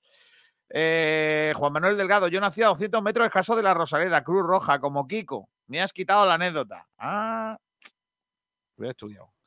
David dice, yo he entrado siempre gratis hasta los 14 años en la Rosaleda. Era otra época, te dejaban entrar sin problemas cuando estaban los fosos y los adultos se colaban por la parte del río, por la valla. Lo conté ayer, ¿eh? que la gente se ponía, subía por el, por el río y saltaba por ahí por la valla. eh, había unos ladrillos y mm, había que, eh, en, el muro del río, había como unos huecos como en la escalada ahora de los Juegos Olímpicos. Pues lo mismo.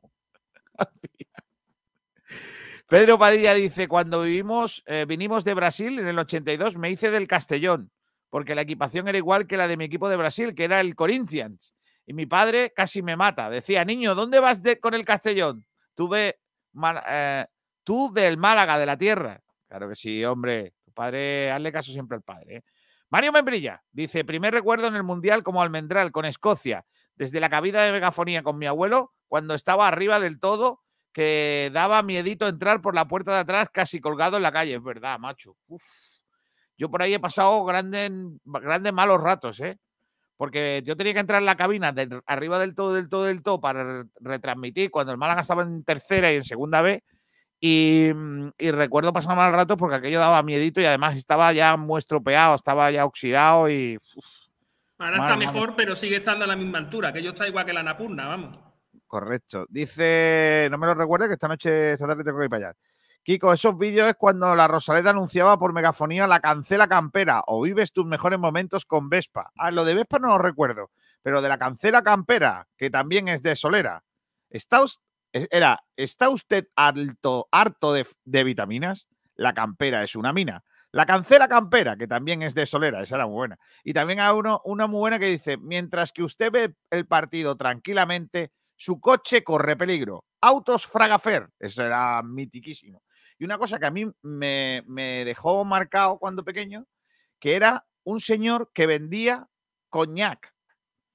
Era una botella de coñac, ¿vale? Con su rejilla amarilla de las antiguas y un pitorrillo de color que te echaban en un chupito, un vaso de chupitos de plástico.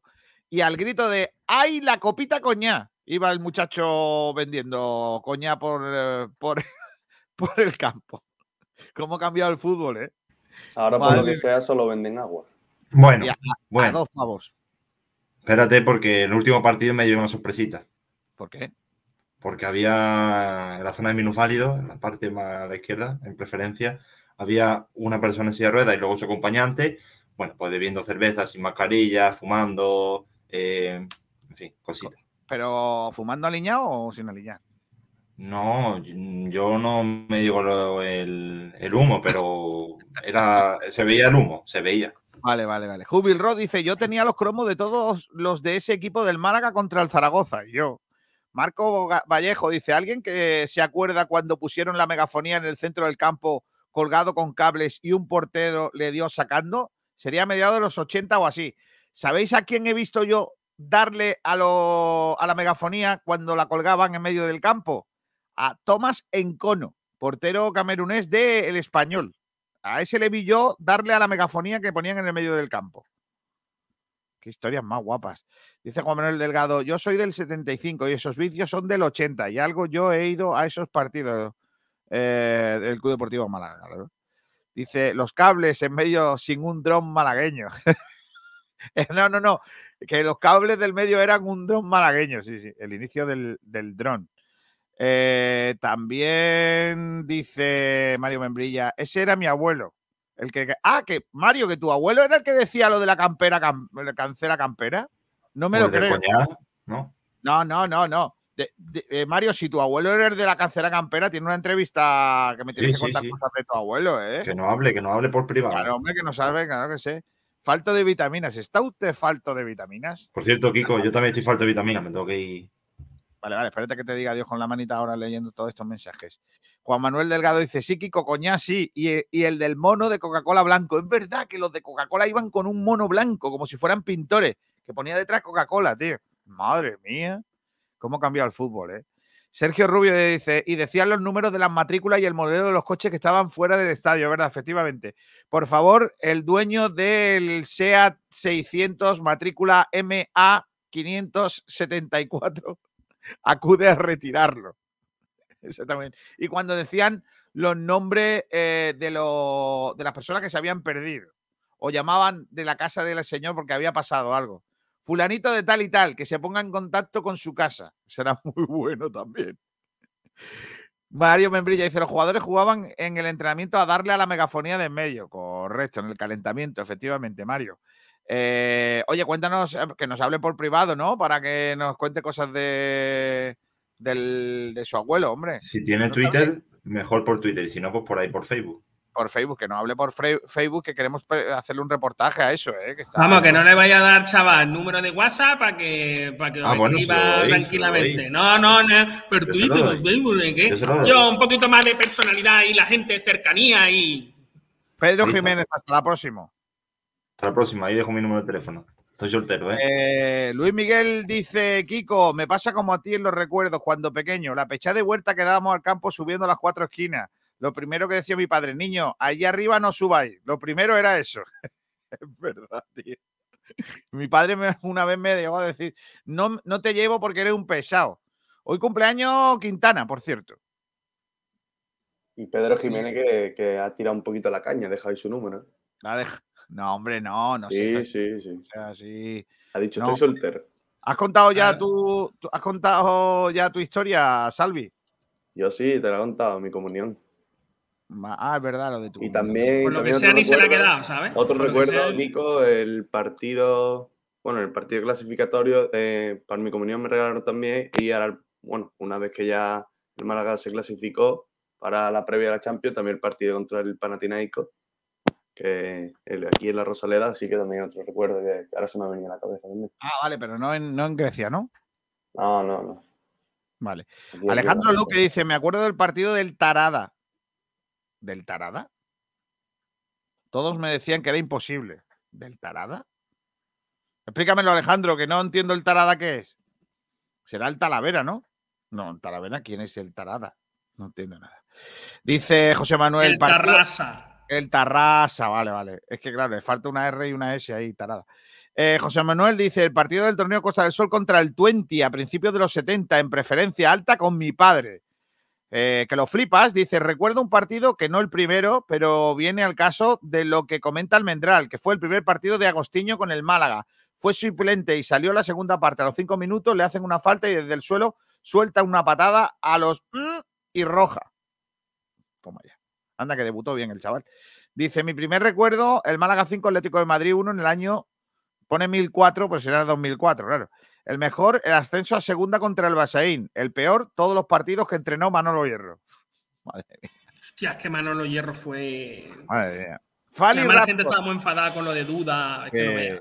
Fali Raptor dice: el olor a césped recién cortado, el gorrito de papel que me ponía mi padre cuando me daba el sol, la celebración del gol de Batista con mi madre y mis hermanos. La Rosadreda es magia, claro que sí. Sergio Celtic dice: Buenas tardes. A mis 51 años he ido a la Rosaleda antes de la renovación del Mundial del 82. He ido después con el Foso y, con, y como está ahora, el mejor estadio de fútbol de España.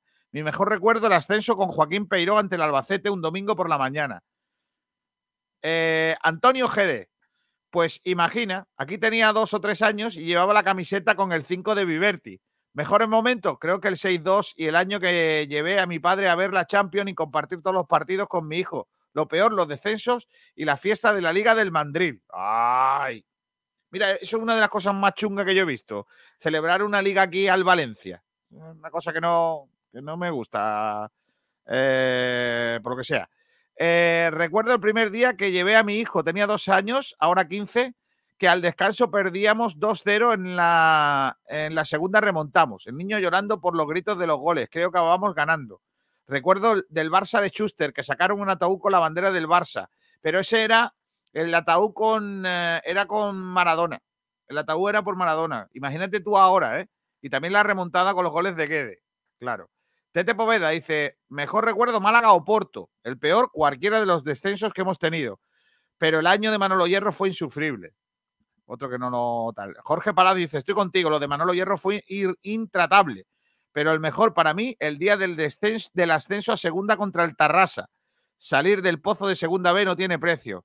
José Campo dice, mi primer partido fue el Club Deportivo Málaga con Regenar y el Athletic Club de Bilbao con su bizarreta de portero con su mítica camiseta de juego verde, 0-0 al final. Hace ya unas cuantas temporadas de eso. Ahora toca llevar esta tarde a mi hijo al estadio donde su padre ha vivido tantas cosas. Di que sí. Ignacio Pérez dice, año 2004, con preferencia en obras y el campo hasta la bandera. Creo recordar que el rival era el Mallorca y nuestro delantero Guanchope. Poco más recuerdo, tenía tan solo tres añitos, pero me quedé enamorado y desde entonces no he fallado ni un año. Eh, Joluroga dice noviembre de 1969, debut de Viverti, 5-0 al español con cuatro goles de Wanderley y yo tenía cuatro añitos. Madre mía. Alejandro Muñoz, mi primera vez en la Rosaleda fue un partido de Copa del Rey, un día de Reyes contra el Sevilla. Perdíamos 0-3. Vaya hombre. Y el Sevilla, el Sergio Ramírez dice, recuerdo Málaga Betis, sería 2011-2012, la última fila del estadio en el fondo norte. Creo recordar que perdimos. Bueno, pues todos esos son los mensajes que nos mandan los oyentes eh, a nuestra cuenta, pues para hablar, eh, bueno, de, sus recuerdos, ¿no? De, de, de todo, ¿no? Eh, mira, dice, recuerdo en la Rosaleda, mira esta, recuerdo en la Rosaleda entrar con el carnet del donut que regalaban en el colegio e iba con toda la clase. ¿Cómo? Eso no lo he vivido yo, ¿eh? A mí no me ha invitado donut nunca a la Rosaleda. Espera, que está silenciado, eh, Miguel. Que por lo menos iba al colegio, digo. Mira el mensaje de antes. El de antes, Francisco Jesús Gómez Monedero. Cambiando de tema un poco, una pequeña pregunta para el equipo de Sport Direct. ¿Estáis cagados por el partido de los oyentes? no os echéis atrás, recordadlo para que se anime más gente. Ah, bueno, que hay una propuesta de que quieren jugar un partido contra nosotros. Eh, bueno, nosotros también queremos jugar con vosotros. O sea que yo, aparte de estar cagado, pero yo ya sabéis que yo en general siempre firmo los empates. O sea que no, no hay ningún problema. Yo quiero jugar. Estamos jugando todos los fines de semana. No, no digas eso porque le das pistas al rival. Tú haz como Venga Miguel. quien venga, os vamos a fundir. Di- dile, tú dile como, como hace José Alberto, no des pistas al rival. No estamos jugando, estamos acabados, no sabemos quién vamos a poner. Somos muy malos, no tenemos Claro. nada. No. Somos la hostia. Os vamos No. a dar por todos los lados. Miguel, no hagas eso, que luego cuando pierdes el karma. Pero cuando pierda, pero si es que todavía no he perdido. Si es que nada más que hago jugar y ganar y ganar. ganar. pero la, gente, la gente guarda los clips. Luego te los sacan.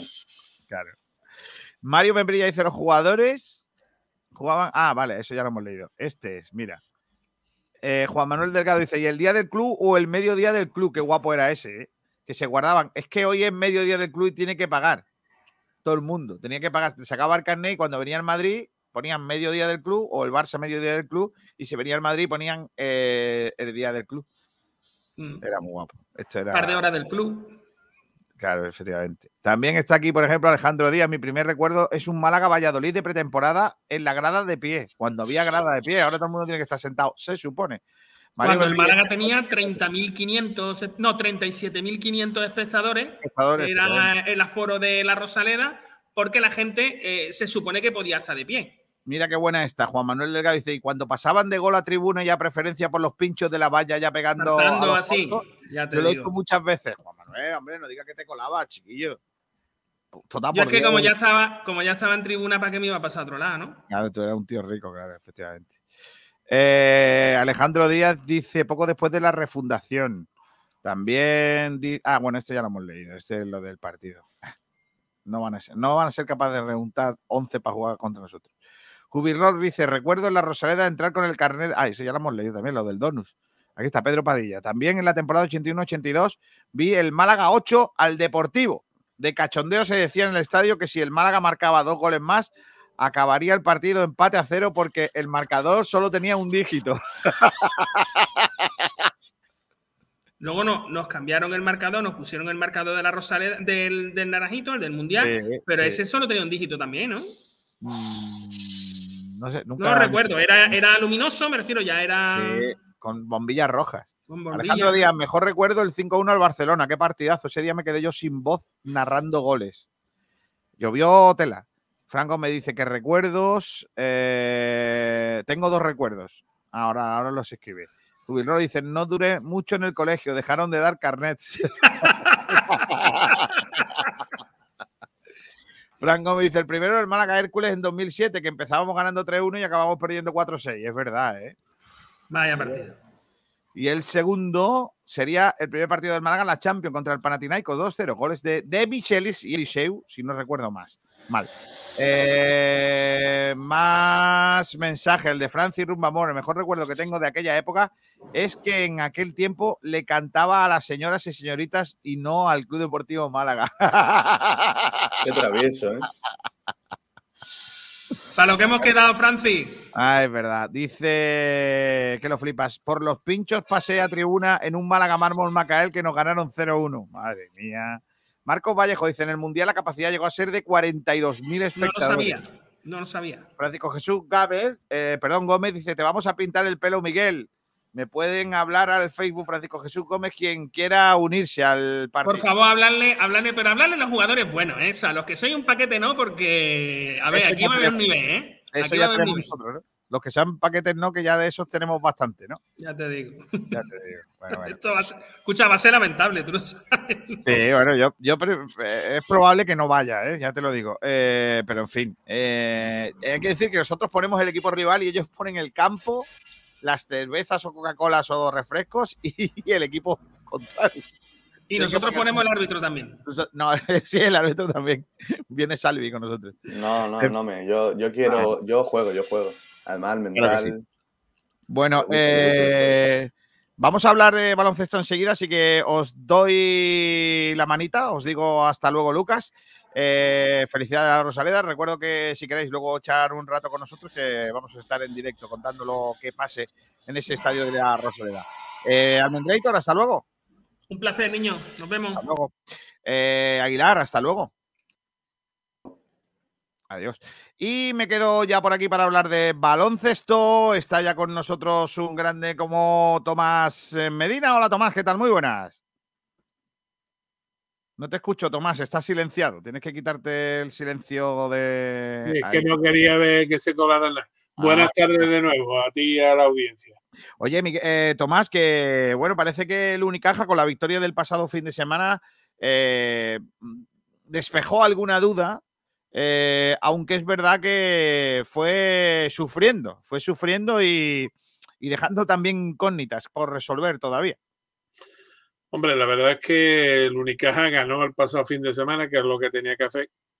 Eh, pero que bueno que este año lo que vamos a tener eh, van a ser muchos partidos de sufrimiento de este estilo, porque, hombre, no creo que, ojalá me equivoque y que me den mucho, muchas collejas después por haberme equivocado, pero no creo que estemos mucho tiempo en el octavo puesto, estaremos más bien un poquito más abajo mm, en el puesto que nos conocemos por el presupuesto que tenemos. Pero yo creo que este año todavía a este Unicaja eh, se le ve bastante, bastante eh, malos modos de la temporada pasada. No sea todavía con los tres- las tres incorporaciones, la de Barreiro y la de Eric y Cole, pues no, no han surtido todavía el efecto ni el cambio de imagen que pretende Casicari. Porque ya vimos el otro día como en Murcia, en- si, si hubiésemos, cuando hubieran terminado el partido, miran debajo de la silla de Casicari, tendría que haber pelo de todos colores de todo lo que se quita a, a- vamos. Sí, porque es que es verdad que al final terminamos sufriendo, aunque esta vez la, la balanza cayó de nuestra parte, porque el otro día en casa el equipo se quedó a las puertas después de, de- haber tenido el partido en sus manos, ¿no? Eh, la gran incógnita, Tomás, después de estos partidos de liga de, de inicio, es ¿qué le pasa al equipo? ¿Es que realmente no tenemos eh, plantilla para más? ¿O crees que, mm, que es un, un mal endémico de los últimos años, eh, de falta de carácter, de, de defensa, que al final un poco lo que está lastrando al equipo? Eh, ¿qué, qué le pasa al Unicaja para que tampoco parezca que este año vaya a funcionar? Hombre, a mí la impresión que me da es que las personas que o los jugadores que hasta ahora eh, inyectaban carácter a este equipo, eh, como eran Carlos Suárez, como es eh, Alberto Díaz, pues la verdad es que esta temporada y la temporada pasada, o sea, los que llevamos de temporada y la temporada pasada, han estado en el dique seco. Entonces esa transmisión de intensidad de estos jugadores a sus compañeros ha sido prácticamente nula. Y bueno, pues el año pasado tuvimos un montón de jugadores que estuvieron sesteando, algunos siguen.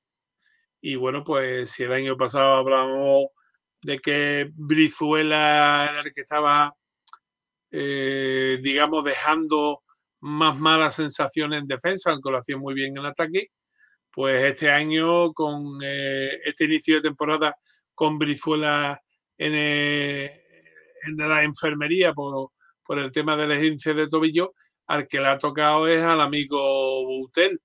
Butel ha sido, bueno, uno de los mejores tiretes junto a, Fernández, que ha sido la grata alegría de, volver de nuevo a, bueno, pues a, conseguir tener a un jugador interesante eh, como le era antes de la lesión, ya recuperado. Y sin embargo, Butel, pues bueno, sí, mm, nos metió 21 puntos, que, que bendito sean porque ganamos el partido, pero el hombre que lo marcaba, que marcaba a Butel, era precisamente el máximo anotador del equipo contrario. O sea que esto de cambiar cromo, una vez te sale bien porque ganas tú, pero otra vez te sale fatal.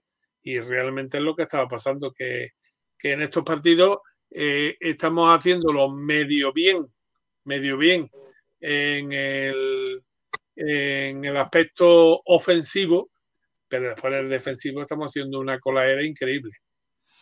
Está por ahí ya Javi Jiménez. Hola, Javier. Buenas tardes, chicos. ¿Qué tal? Bueno, se te ve muy buena, muy bonita la oreja, ¿eh? También te digo, ahora, ahora. Se eh, eh, Javier, ¿qué le pasa al Unicaja en este arranque de temporada? Decía Tomás Medina que, que al final es un poco más de lo mismo, ¿no? Que, que, el equipo sigue teniendo las mismas carencias que otras veces y que, por ejemplo, el otro día Butel estuvo muy bien de cara al aro rival, pero que también su marcador mm, fue el máximo anotador del equipo rival, con lo cual ahí no baja el culo nadie y sigue sin defender nadie, ¿no? Claro, es que Botel no va a tener todos estos partidos en, la parcela ofensiva haciendo bien. El día que ofensivamente nos rinda, pues, pues nos ganarán. Es lo que tú dices. Eh, se salió, pero normalmente Botel te hace uno de cada tres partidos buenos. Entonces se nos vaya así, como nos pasó en Gran Canaria. El Unicaja lo que le pasa es que tiene muchos vicios todavía malos de su etapa anterior no, no soltamos el lastre de la etapa de, Casimiro, las, malas, las malas costumbres defensivas que tenemos. Y aparte de eso, eh, como dice Tomás, hay, hay carencias porque no, no hemos fichado en el, en el, puesto de tres, que yo no sé cómo no lo ven eh, desde la dirección deportiva, cuando es un puesto que a todas luces lo tenemos cojo. Se fue Miro se, se, fue Topan, no vino nadie de esas características, Egin, ahora se ha ido Wasinski, que aunque no, no sea un jugador defensivamente que aporte mucho, pero bueno, tampoco ha venido un alero, un tres puro. Entonces, entre que no tenemos un tres puro y, que nos aporte esos cuatro o cinco rebotes, más los intangibles que no se ven defensivamente, pues seguiremos teniendo ese boquete en el perímetro. Eh, hoy jugamos, bueno, no sé si hoy, mañana jugamos contra un equipo ruso que mm, te machaca desde el perímetro. Eh, Brizuela esta vez las venís, Boutel también, no, no son solidarios con el equipo, no, no están defendiendo como deben hasta que estos jugadores no se enteren de que no solamente tienen que rendir en ataque, eh, vamos a tener un, vamos, los partidos van a salir a una moneda al aire y, suerte. El día que tengamos, va a ser como con Casimiro, el día que estemos bien ofensivamente, pues tendremos opciones que si veis tampoco ganamos de paliza los partidos, ganamos con, muchas dudas, con resultados muy ajustados y el día que no estemos bien, que no estemos inspirados, pues nos ganarán tranquilamente. Esto sigue siendo igual que el año pasado. Casi Cari decía que quería coger el equipo en pretemporada, lo ha cogido, no como el año pasado, que tenía esa excusa, este año no tiene excusa. Este año el equipo está con los mismos males defensivos, pero vamos, que, es que yo estuve viendo el partido en directo contra Gran Canaria y, tenemos los mismos males. Y ofensivamente no estamos tampoco para tirar castañuela, porque es que el equipo muy poco fluido, muy poco movimiento de balón, demasiado abusar mucho del bote, al final se decanta por una acción individual en el 70% de las ocasiones. Yo creo que hay mucho trabajo en el Unicaja y más, vale que se vayan dando cuenta porque si no, pues eh, a la que te descuide empezaremos a, a mamonear con, con, los, con el octavo, noveno, décimo puesto y nos quedaremos fuera de, de los puestos que te dan acceso tanto a la Copa del Rey como más adelante a los playoffs. Es tremendo. No has escuchado el, el discurso de Tomás Medina, pero es que la, la has calcado prácticamente. Es decir, que- que- Hombre, Tomás, Tomás es un tío que sabe de baloncesto. ya, no, ya, ya, pero es que parece que os habéis puesto de Por acuerdo. bien o más que por inteligente. Oye, Tomás eh, eh, y Javi, los dos, eh, a mí en pretemporada me había gustado mucho Michael Eri. Le vi incluso algún partido en directo en la cancha contra el Madrid, por ejemplo, y me, me- me parecía un tío que al fin habíamos encontrado un center, ¿no? De, de ciertas garantías bajo la pintura, que peleaba con corpulencia y tal. Pero es que eh, eh, se está desinflando demasiado pronto. Eh, está haciendo unos partidos horribles. O sea, lo del otro día No, pero- fue para echarlo, ¿eh? Pero, Kiko, el problema es que si eh, Michael Eri es un jugador que, que rebotea, que tiene, tiene instinto en, en ofensivo, porque se le ve que con penetraciones que parece muchas veces más que un ala, un ala que un pivot, pero si no lo buscamos, mmm, poco puede hacer el hombre. Cuando se lo ha buscado, se lo ha encontrado. Es como Jonathan Barreiro. Jonathan Barreiro el año pasado con Zaragoza se le aprovechaba mucho en el poste bajo porque es alto y es muy rápido y sacaba a tíos que eran más lentos que fuera al perímetro o los metía dentro con buenos movimientos. Y Jonathan Barreiro no ha venido a Unicaja como vino Geru, ha venido porque, con muy buenos números y con muy buena proyección. Pero si no lo miramos, si no miramos la pintura, vamos, da igual que pongas ahí, ¿qué te diga yo? A Saboni, el padre o el hijo, da igual, porque si no miramos la pintura y no jugamos con la pintura y solamente preparamos jugadas para Brizuela y para Boutel, vamos a tener siempre los mismos problemas. Hay que mirar más, preparar más jugadas para, para más jugadores y, tener un, juego ofensivo más fluido. No es el problema del jugador de quien ponga de pivo, es un problema de que no se mira la pintura. Y llevamos, Unicaja lleva años sin mirar la pintura. Y nos volvemos previsibles y nos volvemos mucho más fáciles de defender. Tomás. Pues yo suscribo una por una todas las palabras y todas las comas de, de, lo que ha dicho Javi. Es que no tenemos realmente un base que juegue con los pivos, que es el que debe, de, digo un base porque es el que normalmente va a distribuir el juego, ¿no?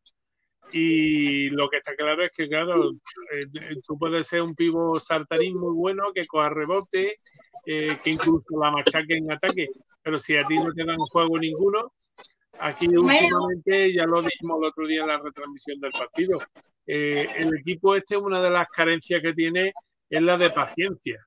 Eh, no tiene absolutamente ninguna paciencia ni en ataque y ahí, ahí en defensa, ¿no? Entonces el problema es que si no tiene mmm, paciencia en ataque, no mueve bien la, la, pelota, no buscas al jugador que está más solo y entonces pues lo que, lo que pasa lo que pasa, que el que llega se la tira.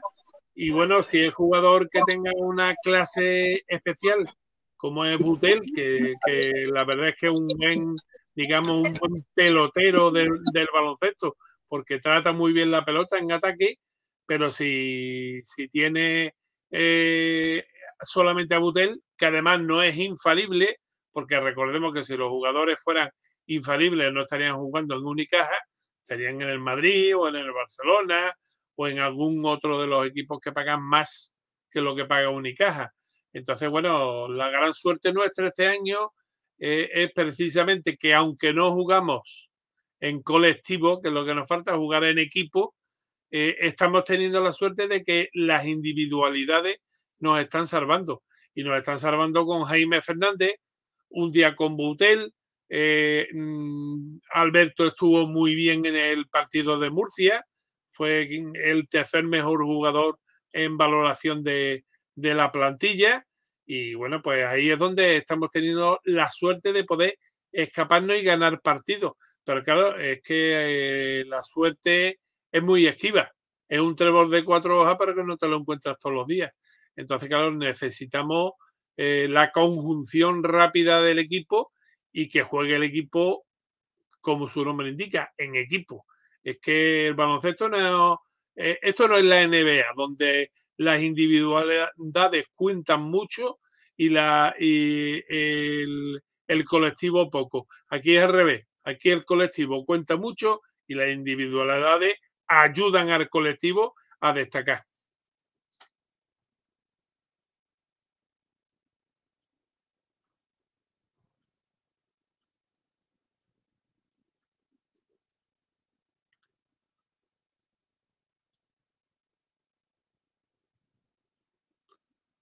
Parece que me he desconectado de. No, no, no, estás, estás perfecto. está- de hecho, estabas tú y el que no estaba era yo. El- eh, lo que decía que mm, eh, viene de. Viene de. ve- Venía el Murcia de ganar en, eh, en Valencia, eh, que lógicamente, pues es un triunfo de, de nivel. Bueno, Derby. Eh, bueno, sí, derby de la zona levantina. Levantino. Y luego, bueno, es el Unicaja pues consiguió ese, ese triunfo, ¿no? Que compensa un poco la derrota ante Canarias, ¿no? Em, eh, independientemente de la clasificación, porque eso está empezando, las vibraciones son las que son y es lo que hay. eh, ¿Crees que la recuperación de los jugadores con eh, molestias, Brizuela, por ejemplo, que ya volvía el otro día, en, Zosa, que está volviendo también de una lesión, Alberto Díaz, otro más, eh, Carlos Suárez, eh, ¿Crees que va a mejorar al, equipo o, la mejora que va a sufrir el, el Unicaja no va a ser tan grande como para que seamos un equipo más fiable? Hombre, esa es la esperanza que tenemos los aficionados este año. Si con todo el equipo al 100% y sin bajas, salvo alguna puntual por algún problema, que eso lo tienen todos los equipos, eso es un intangible que no se puede sopesar.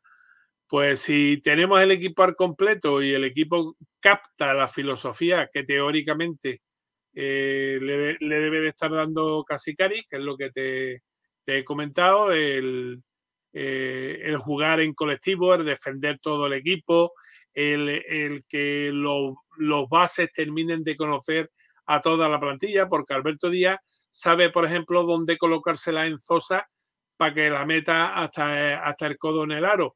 Pero a Eric todavía lo conoce menos porque acaba de llegar. Lo mismo le ocurre a Cole, que a lo mejor, pues por la idiosincrasia de Eric, puedes tener también más conocimiento. Pero eh, en realidad los bases tienen que conocer a lo que son los el resto de compañeros. Por eso es el puesto más difícil de cubrir en, un equipo. Y por supuesto, una vez que los bases empiecen a funcionar, el equipo empezará a funcionar. Ahora, yo siempre he dicho que el base base que a mí me gusta, por lo menos en mi, forma de, de verlo y de pensarlo, no es el que me mete 20 puntos, sino el que me da 20 asistencias. Porque ese es el verdadero mm, motor del equipo y que es capaz de revolucionar un partido en cualquier momento. Eh, Por ejemplo, Marcelinho Huerta. Ya, sobre eso, ¿estás de acuerdo o, o estás... eh, eh, ¿Crees que Cole el otro día fue eliminado de manera justa? Bueno, Cole lo que le pasa es que tú ten en cuenta que ahí, eh, según quiera el, arbitraje, pues puede influir más o menos en el resultado del partido. Entonces, lo que está claro, que te pitan una técnica y una antideportiva y te mandan al vestuario. Y sin embargo, el criterio precisamente de esa falta es muy voluble, puesto que queda a la libre interpretación de tres señores que en muchas ocasiones son bastante malintencionados y que se les ve el plumero a la legua. Y a mí ya muchas veces me da cosa hasta decirlo, pero yo sé que muchos dirán, ya está, está hablando el abuelo cebolleta de las batallitas suyas. Pero, señores, es que un- cuando el Unicaja sale a jugar contra el Madrid o contra el Barcelona y ya incluso con el Valencia y con el Vasconia y demás, estamos saliendo eh, con un déficit de 8 o 10 puntos menos que el equipo contrario. O sea que tenemos que hacerlo muy bien, muy bien, muy bien, para que los árbitros eh, sean capaces de decir, pues le, le vamos a dejar que gane al Unicaja, porque siempre van a barrer para esos equipos. Y después tenemos, ya lo comenté el otro día y lo he comentado muchas veces siempre que me han preguntado sobre el tema. Yo considero que hay árbitros buenos que en la ACB hay muy poquitos y que algunos que son buenos contra todos los equipos, eh, cuando arbitran a todos los equipos, menos a los de su tierra. Y a Hierrezuelo me, me, me suscribo. Cuando nos pita Hierrezuelo es el peor árbitro que nos puede tocar. Cuando pita por ahí fuera, lo hace bastante bien.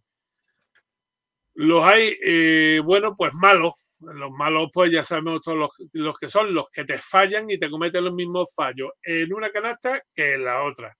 O sea que es que son malos.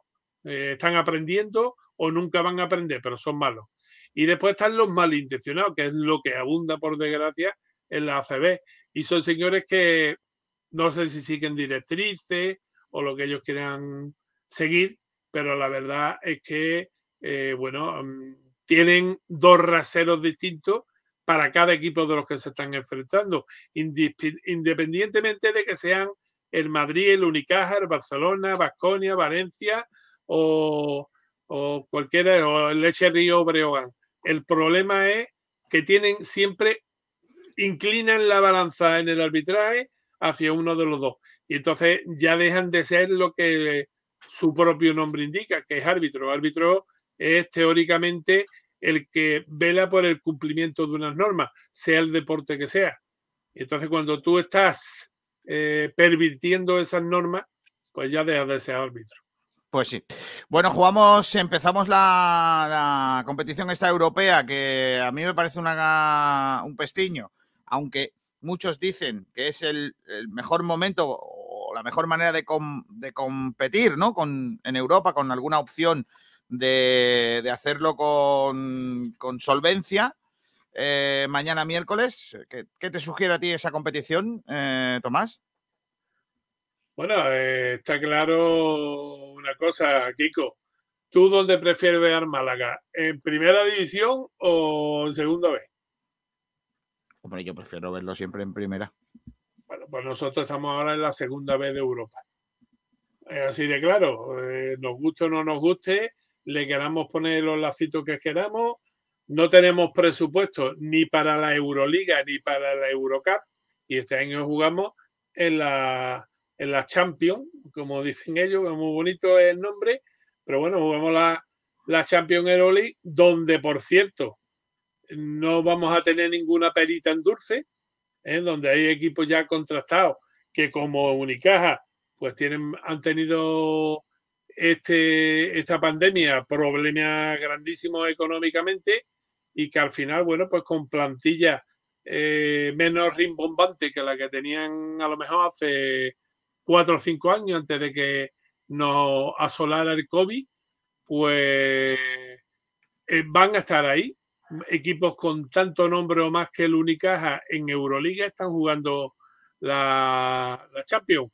Entonces, bueno, pues, ¿qué quieres que te diga? Yo creo que nos va a costar más trabajo y el que se piense que esto lo vamos a ganar sin bajarnos del avión está totalmente equivocado que Dios nos pille confesados, que nos salgan todas las cosas bien y que seamos capaces de hacer una buena competición, porque aquí no se crea todo el mundo que porque Burgos lo ha ganado dos temporadas seguidas, lo vamos a llegar nosotros aquí, vamos a ser los nuevos campeones. Nos va a costar sangre, sudor y lágrima, porque precisamente cuando Burgos lo ha ganado, no había muchos nombres de equipos, equipos como lo hay ahora. Entonces, este año eh, la competición va a estar muy dura y nos va a costar mucho trabajo, eh, bueno, pues para ir pasando eh, las distintas fases que tiene esta competición, una competición que desconocemos en su formato y que, bueno, pues, bueno, desconocemos, desconoce el gran público porque no la hemos jugado, porque la Euroliga y la Eurocar no la hemos aprendido a base de jugar la competición. Entonces ahí yo creo que es donde va a estar el gran problema. Eh, el tema está en que, claro, el, problema nuestro es que si la Fundación Unicaja da un presupuesto y de ese presupuesto eh, pues tiene que salir por un lado el que seamos el Banco del Real Madrid, el que seamos el, el sponsor del Club Baloncesto Oviedo y otras cosas que hemos heredado con la asociación de, de por parte de Unicaja, pues claro, el dinero que antes teníamos y que estaba, digamos, compartido entre poquitos, pues se nos han ido. Tenemos, por ejemplo, el equipo Las Niñas, que ha sido el único equipo femenino que hasta ahora ha sido capaz de ganar en la Challenger y, en la Liga Femenina 2, el único equipo. Los demás han perdido todos los partidos. Pero es que el equipo que tiene este año el Unicaja es un equipo mm, no digamos danda por, por casa, es de la familia. O sea, no tenemos una extranjera, no tenemos una jugadora valorada. Por ejemplo, Ana Poce, que, que, bueno, pues fue el arma eh, de este equipo las dos anteriores temporadas. Ahora está en el CAE Estepona. O sea, ya un equipo de nuestra provincia se le ha subido a las barbas a Unicaja y lo está haciendo muy bien, a pesar de que, bueno, de momento pues no está teniendo mucha suerte en los resultados deportivos, pero tiene equipo eh, el CAE Estepona, eh, la Challenger, perdón, eh, en la liga suya, que es la, no me acuerdo mismo, la Challenger, la Change, tiene equipo en Liga EVA, tiene equipo en Nacional 1 y no sé incluso si tiene también equipo en Nacional 2. Eso para un equipo de pueblo, de cantera, dice mucho del que hace bien las cosas y administra bien el dinero y del que hace las cosas no bien, vamos a, hacer benévolos que estamos a principio de temporada y con equipos, bueno, pues que están ahí, que llevan muchos años jugando sus competiciones y que bueno, que tienen que, que tienen que conseguir llegar a, a, donde están. Hay que explotar al máximo lo que tenemos y lo que no podemos hacer bueno, eh, la cantera de muchachos de chavales se nos han ido la mitad de los más buenos. Entre los que se han ido a estudiar a Estados Unidos y los que han fichado por otros equipos, pues el equipo este año está en, eh, en mantilla y renovándose tirando de, de la, la, parte de abajo de, de, los equipos. Entonces la cantera eh, se va a resentir mucho. Posiblemente sea bueno para los jugadores malagueños que estén en el equipo porque van a tener una oportunidad de oro de poder jugar en los equipos, que de otra manera cuando nos íbamos trayendo eh, chavalines del Congo, de, de, Lituania, de Rhodesia, donde, donde fuera, pues claro, nos costaba, le costaba a ellos mucho más trabajo encontrarse un, un hueco en, en, esa cantera, lógicamente.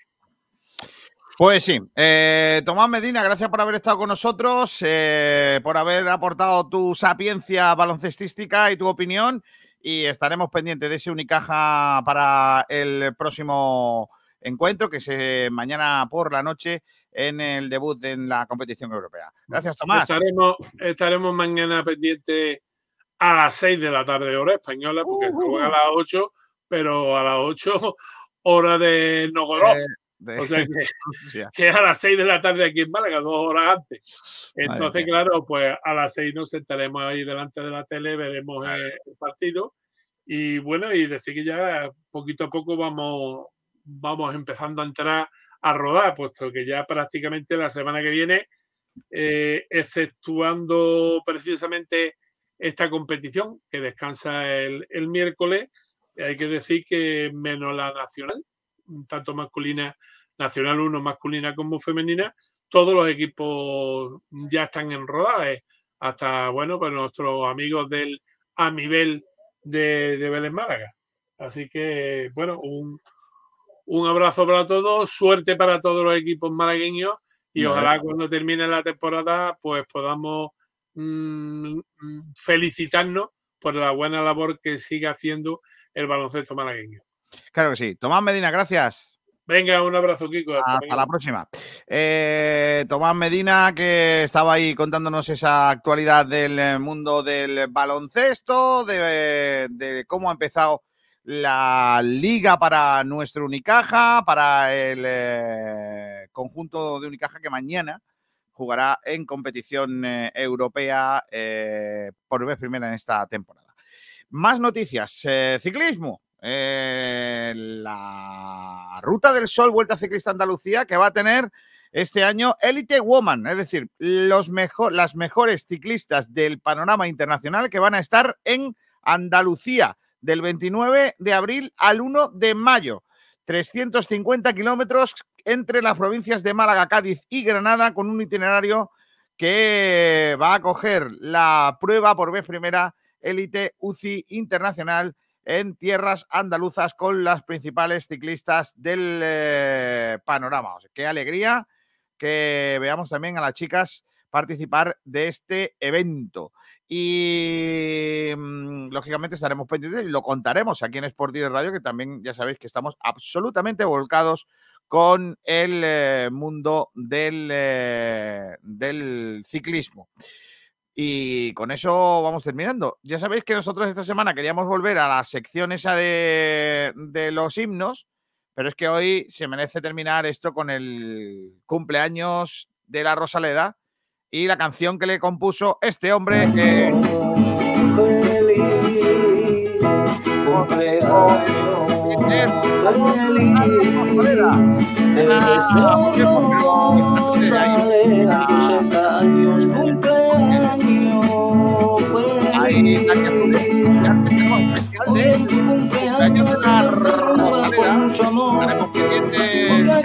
En el estadio de la Rosaleda con un equipo desplazado hasta allí. Sed felices, pasen buen día, buena tarde, adiós.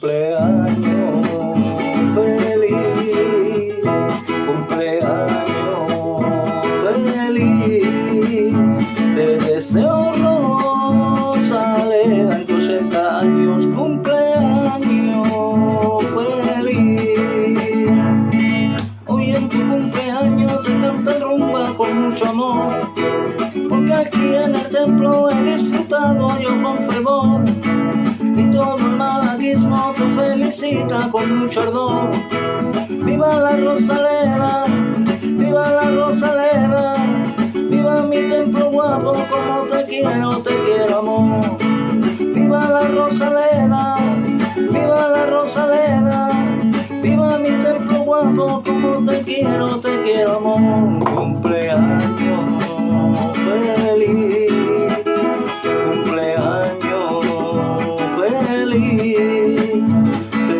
Te deseo Rosaleda en tus 80 años, cumpleaños.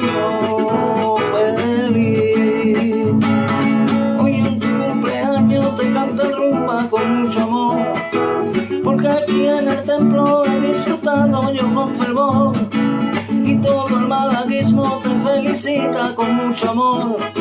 Viva la Rosaleda, viva la Rosaleda, viva mi templo guapo, como te quiero, te quiero amor, cumpleaños feliz,